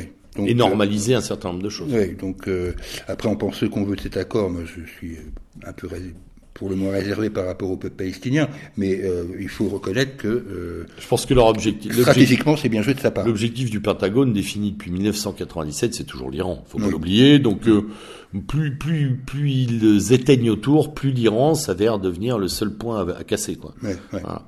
Et puis on a beaucoup parlé de la guerre, euh, de possibilités de tensions terribles entre la Chine et les États-Unis. Je vous rappelle quand même que il y a eu un certain nombre d'accords commerciaux qui ont continué à être signés et validés depuis le grand accord commercial de décembre dernier.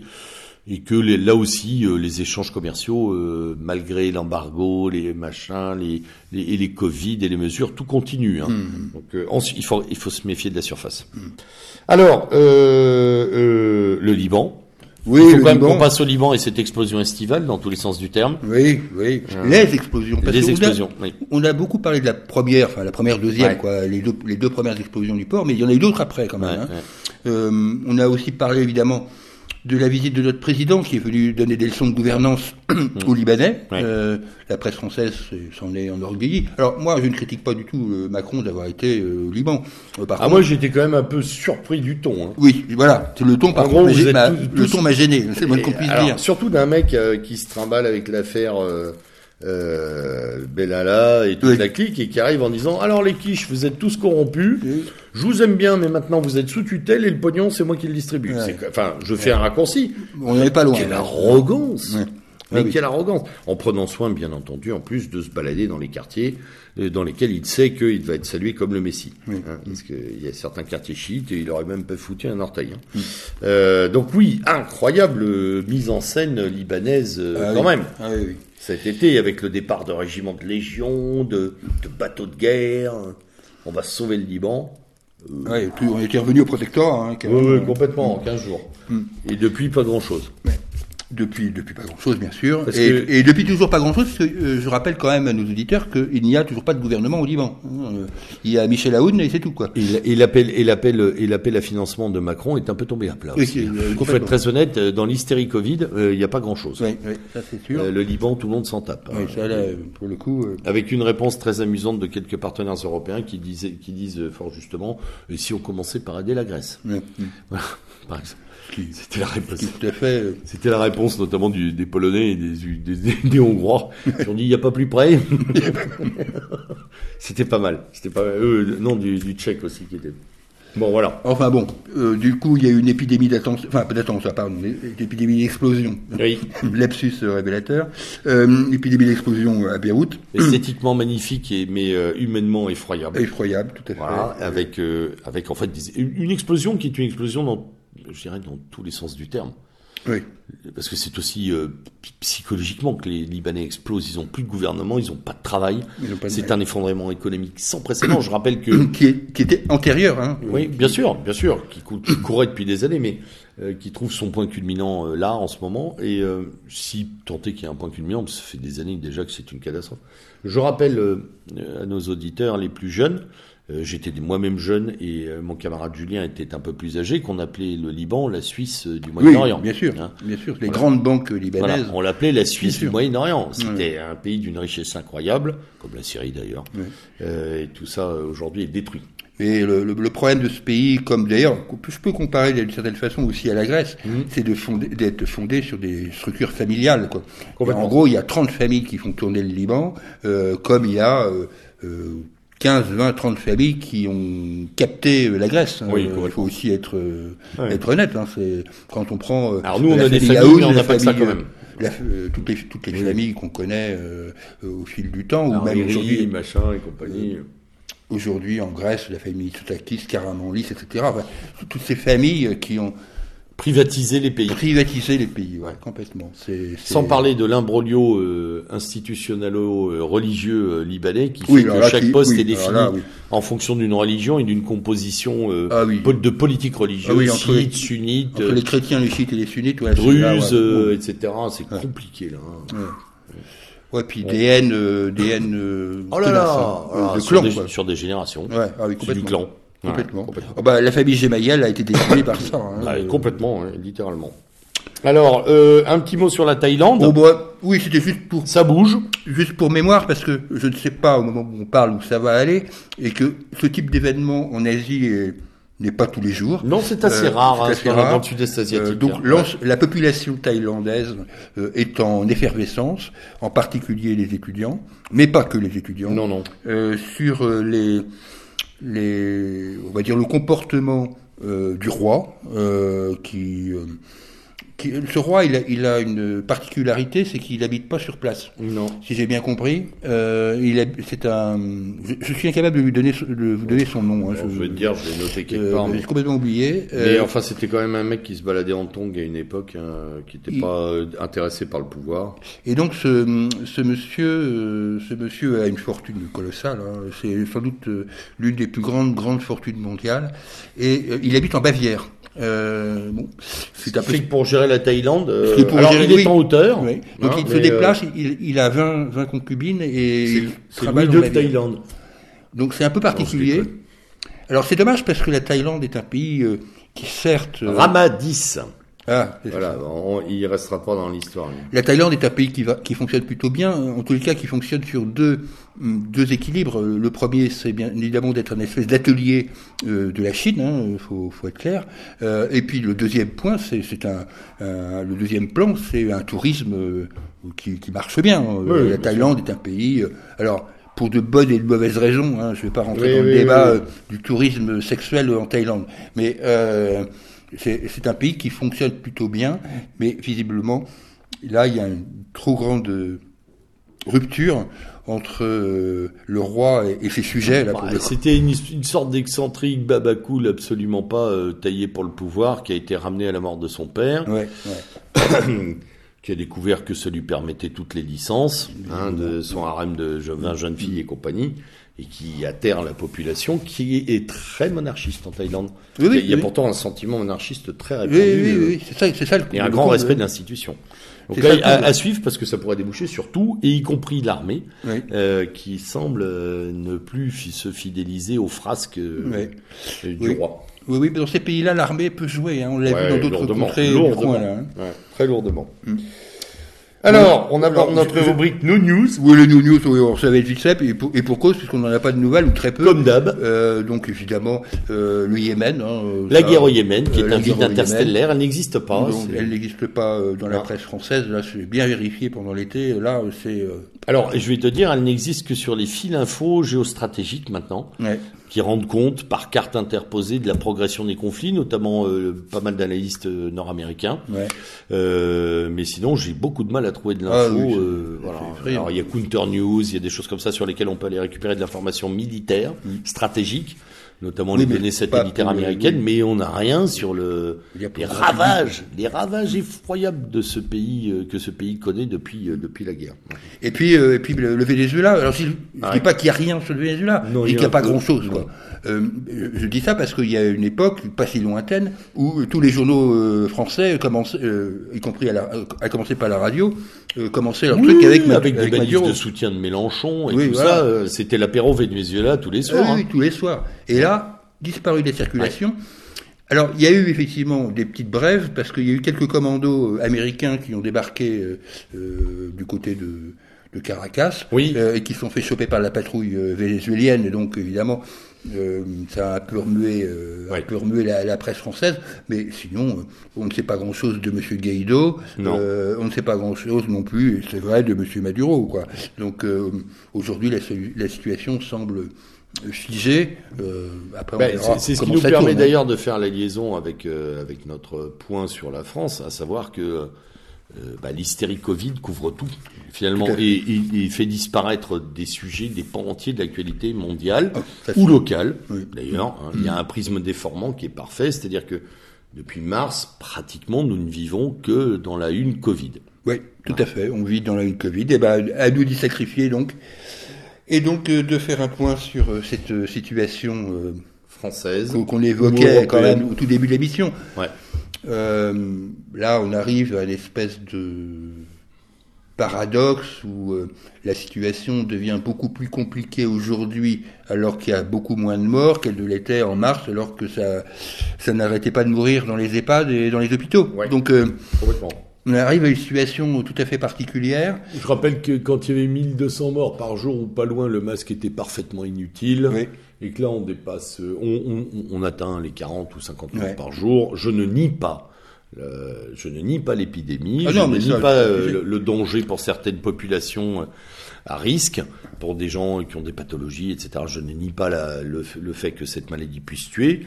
Je dis simplement qu'on est, euh, on est véritablement dans un paradoxe complet en termes de, pas de quoi, de politique, mais euh, la politique nécessite des moyens et une réflexion. Je ne sais, alors des moyens, il y en a plus ou moins, et de la réflexion, j'ai.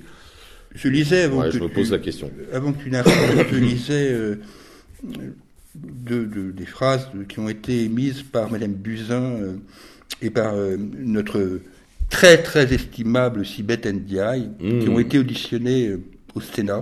Oui. Et Sibeth Ndiaye a eu le front de dire euh, que euh, il y avait euh, une acculturation scientifique de la population française par mmh. rapport au Covid. C'est cette même personne qui a quand même expliqué face aux caméras qu'elle savait pas mettre un masque. savait pas mettre un masque et qui vient reprocher à la population française son acculturation scientifique. Mmh. Et je ne peux pas non plus m'empêcher de prendre une autre parole, cette fois-ci de Mme Buzyn, qui dit que les Français sont dans un déni de réalité, alors que le, trois phrases avant, elle a dit puisque je savais euh, dès le 21 janvier qu'il y allait avoir une pandémie, j'ai préféré me taire. Hmm. Et c'est elle qui parle de déni de réalité. Tout simplement parce qu'elle ne voulait pas affoler la population française. Mais, et, et c'est elle qui parle de déni de réalité. On est en plein délire. On en revient à la discussion de tout début de cette émission.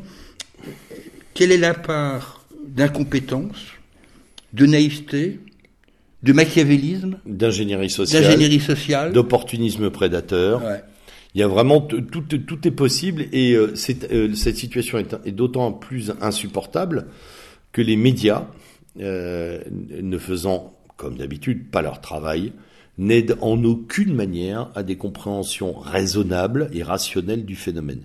Tout son, tout est son contraire dans une même journée. C'est même presque pire que ça dans la mesure où les paroles dissidentes, car il y en a dans le milieu médical, deviennent des paroles complotistes. Oui, voilà. Je pense au professeur Perron, je pense évidemment à Didier Raoult, je pense au professeur Toubiana, mais même, à Toussaint, etc. qui, tout, alors, euh, honnêtement, Toussaint et Toubiana, euh, euh, c'est vraiment la médecine académique française. Hein. Oui, ça n'a jamais été des révolutionnaires ah bah quoi que ce soit. Mais, Perron non, bananes. Perron non plus. Euh, même même si on peut lui reconnaître des déclarations un peu un peu euh, voilà un peu, mais quand il était un avant peu perpendiculaire avant mais euh, mais Toussaint et Toubiana c'est des c'est c'est quand même des sont quand même des gens qui étaient au garde à vous pendant 20 ans dans l'ordre médical. Ouais. bon qu'il a ces gens-là font l'appel des 135 là avec quand vous regardez la liste vous avez des gens quand même de très très haute tenue dedans. Chaque profil est vérifié d'ailleurs ce que disait le professeur Toubiana dedans euh, et qu'on commence à, à, leur, à, leur, à, leur, dérouler le pantalon, euh, c'est ahurissant. C'est littéralement ahurissant. Se faire remonter donc, les bretelles par un Yves Calvi. Euh... Et moi, moi, je rapproche ça de Rissen, hein, c'est-à-dire que ouais.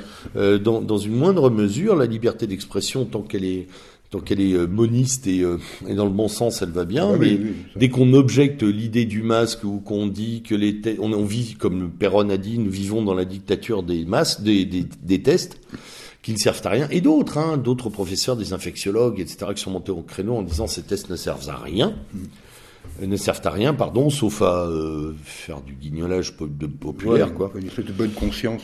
Voilà, euh, on n'a rien. Et tout ça occulte une réalité bien plus profonde et bien plus violente, celle de la crise économique et sociale, qui, non pas ce profil, mais qui a déjà commencé.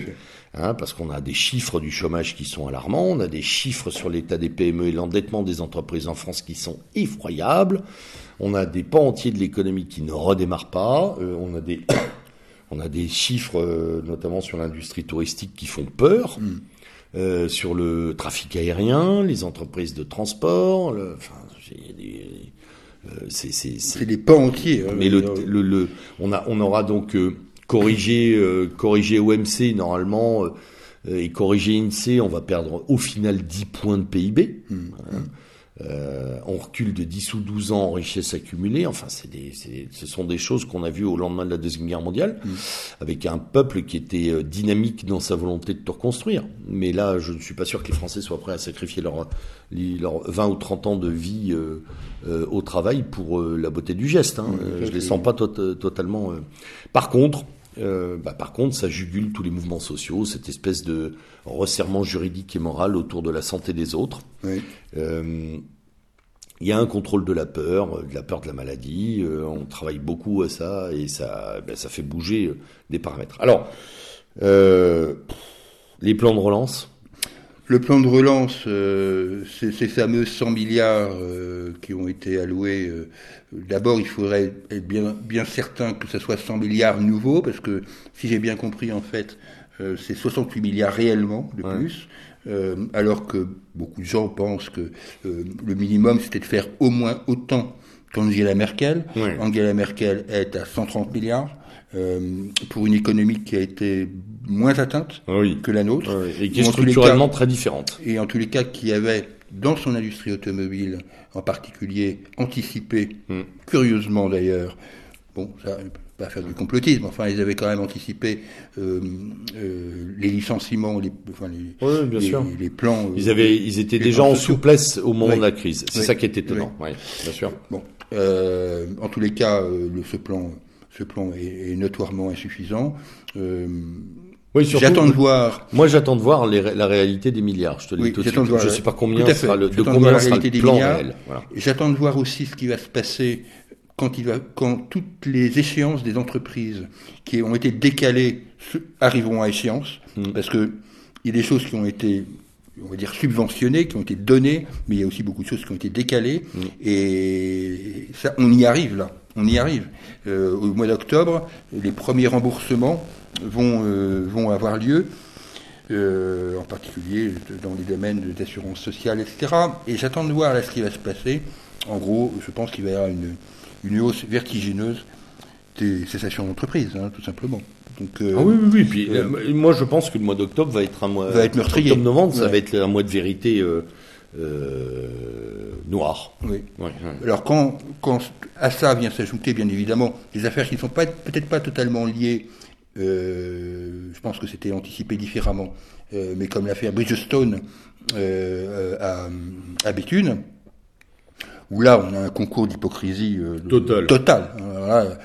J'écoutais Xavier Bertrand donner des leçons de, fabrication de pneus à Bridgestone, ça fait quand même euh, doucement rigoler, euh, venant d'un petit assureur euh, de laine qui a raconté comment on fabrique un pneu à, un consortium japonais. Donc ça, c'est quand même surréaliste. Quoi. Bon là, on est déjà dans le débat présidentiel. Oui. D'ailleurs, de, de, de, de semi-homme, de nain politique. Enfin, moi je lui dis que franchement, la droite entre Barouin et Bertrand, je, enfin, ah oui, on parlait tout à l'heure de, de, de, cette guignolade, mais à la, limite, on, à la limite, on rigolerait plus avec un retour de Sarkozy quand même. Hein. Ah oui. On se ah, marrerait un peu, là, il y aurait un, ah, peu, il y aurait un peu de quoi faire. Quoi. Ah mais moi je pense que le meilleur candidat de la droite c'est Sarkozy. Mais il y en a d'autres qui le, oui, enfin il y en a déjà un paquet qui commencent à le croire, mais. Euh, bon, euh, après, je, souhaite, je souhaite pas sa victoire non plus. Non, non, non, mais ça c'est, ça, autre chose. Hein, vu de leur point de vue, moi, c'est ce que je pense. Il hein. était écœurant au pouvoir, mais, mais au moins on rigole. Enfin, quand je dis on rigolait, au moins il y avait un peu de substance. Là, les autres sont, enfin, c'est quand même terrible de dire ça alors qu'on a tellement combattu Sarkozy de considérer que c'était bah, tu sais, on disait la même chose de Mitterrand euh, quand on a eu Hollande, hein, ouais, ouais, vrai. ou de de Gaulle quand il y a eu Chirac. enfin, tu vois, quand tu fais des, des, des, comme ça des diagonales, euh, c'est la la diagonale de chute. C'est chute, impressionnant quand même. Hein. Tu tombes de Caribe en là. Euh, je sais pas qui y aura après euh, Macron si si Macron n'est pas réélu, mais ce qui peut très bien se produire aussi, mais de toute façon. Ah, il y a l'hypothèse. de toute façon, on s'en fout. Il y a l'hypothèse d'Edouard Philippe qu'il faut pas totalement évincer. Ouais, ouais, j'ai, oui. Euh, Alors là, euh, là, c'est Juppé euh, en pire, quoi. ouais, ouais, mais tu vois, c'est ce qui fait qu'on passe d'une nation à un pays et d'un pays à une société, c'est que. les mecs reflètent finalement le vide, ils reflètent le, le, vide de cet espace qui était la, de, qui est devenu la France, qui était un pays, une patrie, qui deviennent vraiment un billard à 20 bandes. Quoi. Ça devient compliqué. Donc la relance, euh, à mon avis, sera plutôt euh, à regarder du côté des entreprises que du gouvernement. Seront-elles capables de passer le cap et lesquelles? Mais avant qu'il euh, J'ai très peur pour les PME, le million de PME français. Avant qu'il y ait relance, il faudra déjà qu'il y ait un minimum de rétablissement de confiance. C'est terrible à dire, mais la confiance fait quand même partie aussi de ce, de ce prisme. Hein.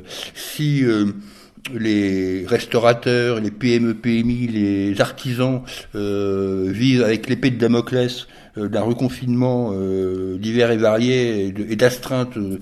Euh, alors oui, parce qu'il y a quand même un truc de dingue. On ne reconfine pas, mais toutes ces mesures qui progressivement s'ajoutent les unes, les unes aux autres, les unes aux autres, pardon, sont des mesures de reconfinement. Et, et, cette espèce de petite collection de mesures vise à nous dire, mais on fait tout ça pour pas confiner. Oui. C'est une blague. Oui, une blague. quand on ferme des restaurants à Marseille à 18h, on confine. Oui. Faut arrêter. Euh... Au même moment, d'ailleurs, à Bruxelles, on dit que le masque est plus obligatoire, donc ça devient rocambolesque. Ça devient grotesque, et en plus que la, euh, les, on, est, enfin, il y a des schémas qui sont assouplis euh, dans les écoles. Oui. Donc, euh, oui, oui, oui. oui, euh, la, sur les la quarantaine est devenue une quatorzaine, qui est devenue une septaine, et demain ce sera une quoi, une unaine Une troisième. Une troisième. avec avec le fait que quand on a été, s'il y a moins de trois cas contacts, on ferme pas la salle de classe. Enfin, ça devient. Voilà, c'est illisible. Non, mais c'est, c'est illisible. Alors. Euh, si on prend un peu de distance, ce caractère illisible crée quand même un climat insécuritaire absolu, de désarroi des populations, de suivisme pour une partie. On voit des choses quand même très dommageables, c'est-à-dire des gens qui en donnent 11 d'autres en masse. Euh, j'ai passé euh, la fin de l'été avec un camarade qui, travaille en gendarmerie. et qui m'a raconté son écœurement de l'explosion des... Il est dans une gendarmerie euh, territorial, hein, donc il fait, euh, c'est la police des vaches et, et, des, et, des, conflits de barrières euh, dans, dans, dans, la ruralité, mais il, il m'a dit plus 70% d'appels pendant le confinement et même post-confinement, là maintenant, euh, ça réexplose de nouveau avec des gens qui dénoncent tout le temps euh, les autres en disant euh, voilà il a fait 100 mètres, il avait pas de masque, je l'ai vu, ça fait plusieurs fois qu'il le fait, euh, avec la bonne conscience de dire je suis les ordres de l'État alors que l'État lui-même donne des ordres contradictoires. Enfin, ça, ça crée un climat anxiogène, pathogène d'ailleurs. Hein, ce que euh, Raoult, peu importe ce qu'on pense, appelle l'effet nocebo euh, social, Mm. c'est-à-dire que tout le monde rentre dans une forme de névrose, de maladie réelle, euh, laquelle va se doubler, comme tu le disais fort justement, des, des grandes éliminations euh, directes de travailleurs en octobre-novembre. Euh, on risque de passer un Noël en pleurs. hein, quand même. Oui, ça, oui. ça va être, ça va être terrible, terrible. Oui, Euh, parce que quand on prend, bah, je prends le cas de, de Bridgestone parce que c'est, Ouais. c'est- il, est, il est un peu emblématique de cette rentrée euh, et qu'il est pour le coup un peu traité dans la presse. Euh, c'est 850 personnes qui sont concernées, mais globalement, c'est 5000 personnes de. Ouais. Et, Et puis après, tu as tous les sous-traitants, voilà, tu as tout le tu reste. voilà. C'est-à-dire qu'il y a un- c'est un environnement, c'est un écosystème. oui, c'est- euh, ça, c'est- voilà. ça ne Ce se- sont des mondes entiers, des petits mondes Oui, qui oui, ça ne se disparaissent d'un coup. pas. Et en plus- des salles de classe, des machins. et en plus, c'est Béthune, quoi. Ouais, Béthune. Une fois que tu connais, une fois que tu as mis les pieds à Béthune, t'as compris, quoi. hein. Euh, c'est pas, euh, t'es pas euh, avec euh, le Il n'y a soleil pas un tous les tissu, non, hein. puis il y a pas un tissu industriel qui permet Ah de non, se relever. On a été- connu ça avec le Grand Est, tu te souviens, Oui, et la oui. sidérurgie qui a été sinistrée, et ils ne s'en remettent toujours pas. Mm. Euh, si dans ce coin-là ça saute, il y aura pas, il y aura rien pour rattraper. Ah oui. Rien, rien, rien. Alors et puis on, on- on y reviendra parce que ça commence tout juste et on peut pas l'analyser toutes ces histoires de négociations autour du télétravail qui sont intéressantes à suivre puisqu'elles vont s'ouvrir entre le patronat et les syndicats. Euh, c'est bien trop tôt pour commenter quoi que ce soit. On verra les effets sociologiques du télétravail, notamment sur. euh, ça me fait rigoler parce que tu, tu parles de télétravail, mais ça me fait penser à- à- au dernier ouvrage de, de François Bousquet, euh, Télétravail, famille, patrie. Oui, oui. Non, mais c'est ça. Pâte Mais- et riz, hein, parce que c'est ça que ça donne aussi. Euh, Un petit mot sur les législatives ah oui, parce partielles. que, alors, c'est- alors, les législatives partielles qui ont fait disparaître euh, la République en marche, qui a voulu y Ah, aller c'est toute c'est seule. impressionnant. Euh, Hein, y a- elle a il y a- voulu y aller toute seule et elle s'est perdue toute seule. Ah oui, il y, a un- il y a un endroit, je crois que c'est dans la quatrième circonscription du Haut-Rhin, le mec de la République En Marche, en 2017, avait fait 26%. Cette fois-ci, il a fait 3. Mhm. c'est un retour sur Terre, qu'on appelle ça. Et sinon, effectivement, aucun candidat de la République En Marche n'est au deuxième tour Voilà. de l'élection. Là, c'est clair.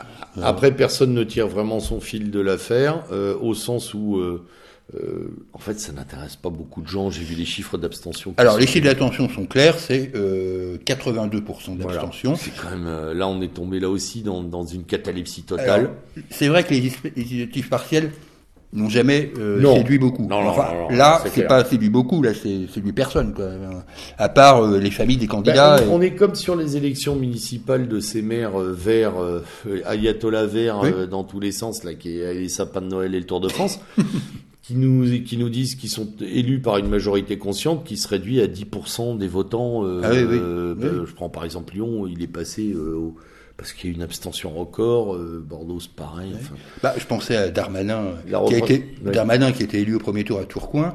euh, il, il est élu par 11% des inscrits. Mm. Même, Euh, Alors on parlait des chiffres de confiance dans les médias, on peut pas les parler. on- il faudrait qu'on commence à parler des chiffres de, de confiance dans la démocratie tout court et dans le jeu parlementaire et dans les élections. D'ailleurs sur ce point, puisque les législatives partielles sont euh, ont fait éclater euh, le siège de LREM, hein, parce Ah oui, qu'il y a eu des démissions en marche. euh, Oui, trois démissions majeures. Oui. Voilà. Il y a celui qu'on connaissait pas, là, Pierre Persson. Mhm. Bah, lui, euh, lui, alors franchement, je le connaissais pas. Bah, ça tombe bien parce qu'il s'en va. Il s'en va. et, et, Aurore Berger. et on va chercher Sibeth Ndiaye, ce qui veut dire qu'on est quand même dans le fond du Ah oui, panier. Ils vont la chercher pour la cellule, la cellule ID. Ouais. Euh, oui, alors voilà, oui. Et alors, là, Bah, elle va pouvoir relancer les masques. Parce que Berger, c'est quand même la savonnette qui a fait 4 ou 5 mètres déjà. Elle est prête, elle. elle- Ah ouais, C'est la docile. Euh, on n'a rien. On n'a rien du tout. Ils ont qu'une structuration. Et je pense d'ailleurs que Macron s'en tape. Je crois qu'il s'en fout. Euh, Il en a jamais eu besoin. Il Oui. l'a créé euh, parce que il fallait une structuration euh, pour que euh, Un fan club. Hein. ouais pour que le paysage politique comprenne ce qu'il fait, ce qu'il est en train de faire.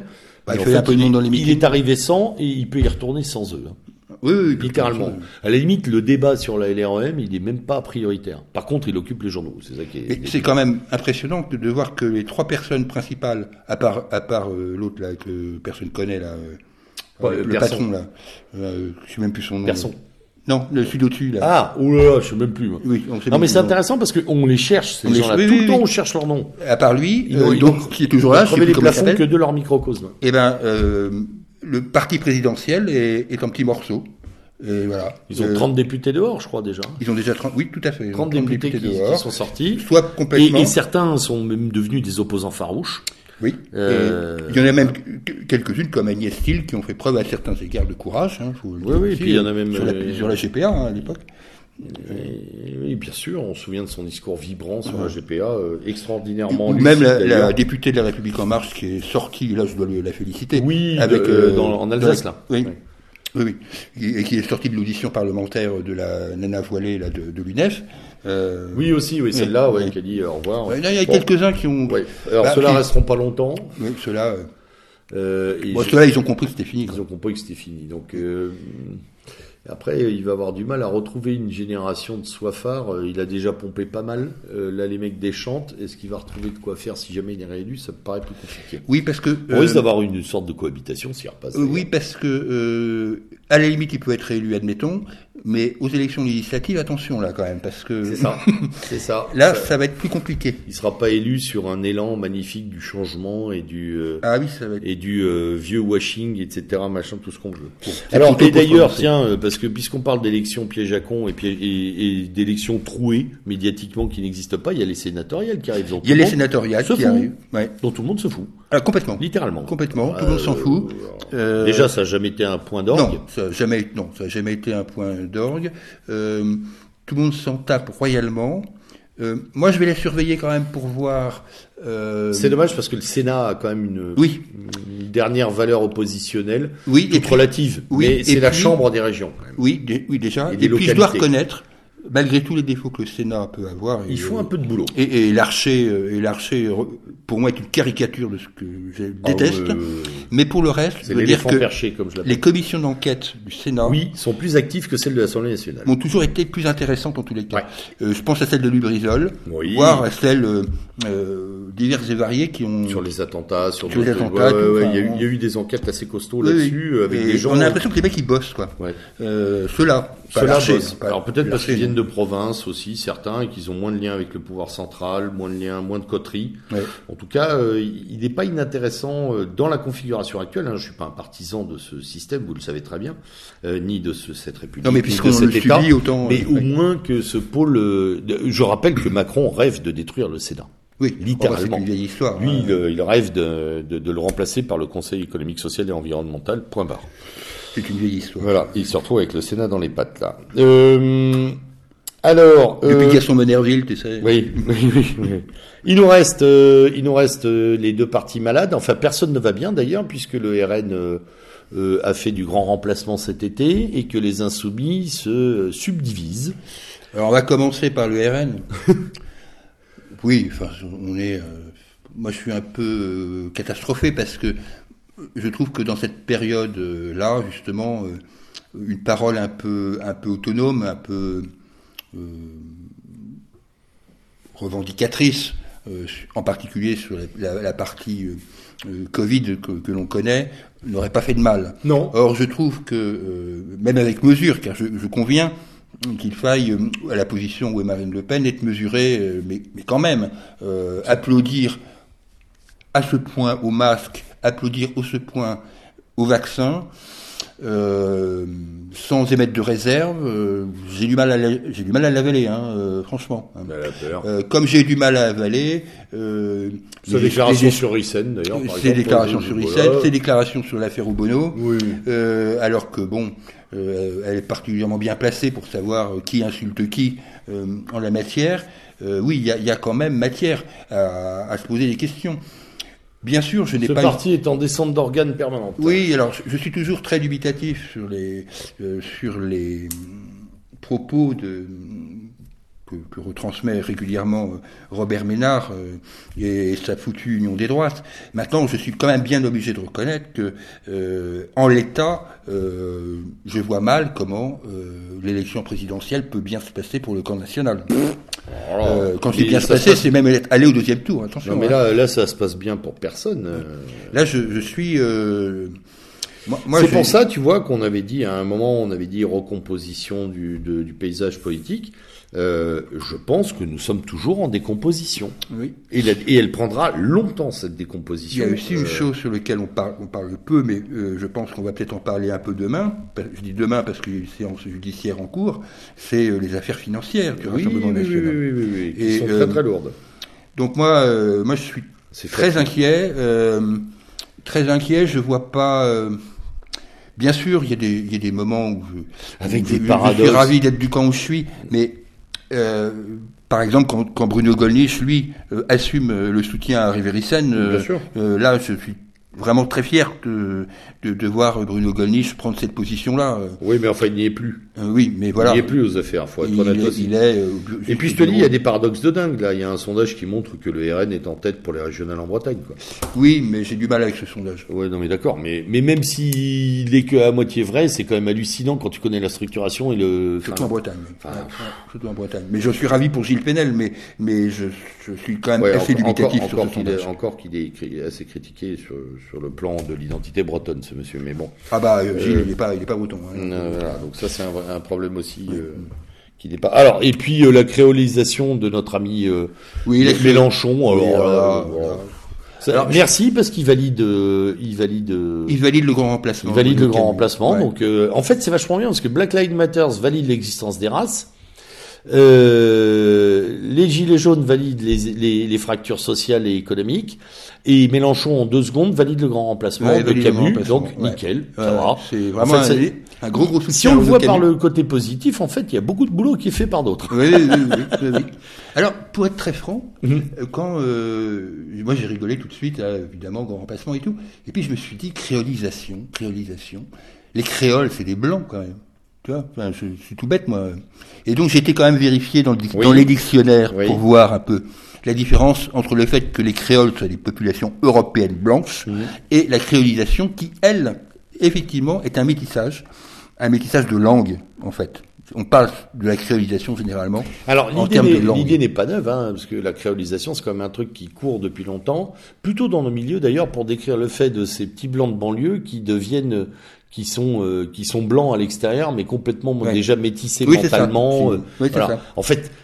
Je pense que c'est ça dans l'idée du, du père Mélenchon. D'ailleurs, il trahit le marxisme euh, dont il se Ah revendique oui, euh, totalement, puisque je rappelle que Marx, euh, Marx euh, avait une, une préscience sur le, le phénomène migratoire en disant que euh, c'était une force qui était destinée à briser euh, l'élan viril euh, de la classe ouvrière contre le système de capitaliste. Hein, je renvoie à, à beaucoup c'est d'écrits. que Mais dans le livre 1, notamment, il en parle euh, du, du capital, euh, où il explique justement que c'est un des dangers avec la féminisation c'est du sûr que certains etc. marxistes feraient bien de relire Marx de temps en temps sous certains. Ouais, mais ils en sont très très loin. Les, les marxistes conséquents sont aujourd'hui euh, sont aujourd'hui très seuls ou chez nous. Oui, ou Francis Cousin. euh, ouais, je exemple. pensais à Cousin, mais il y en a d'autres. Ouais. Mais euh, effectivement, parce qu'il y a plus.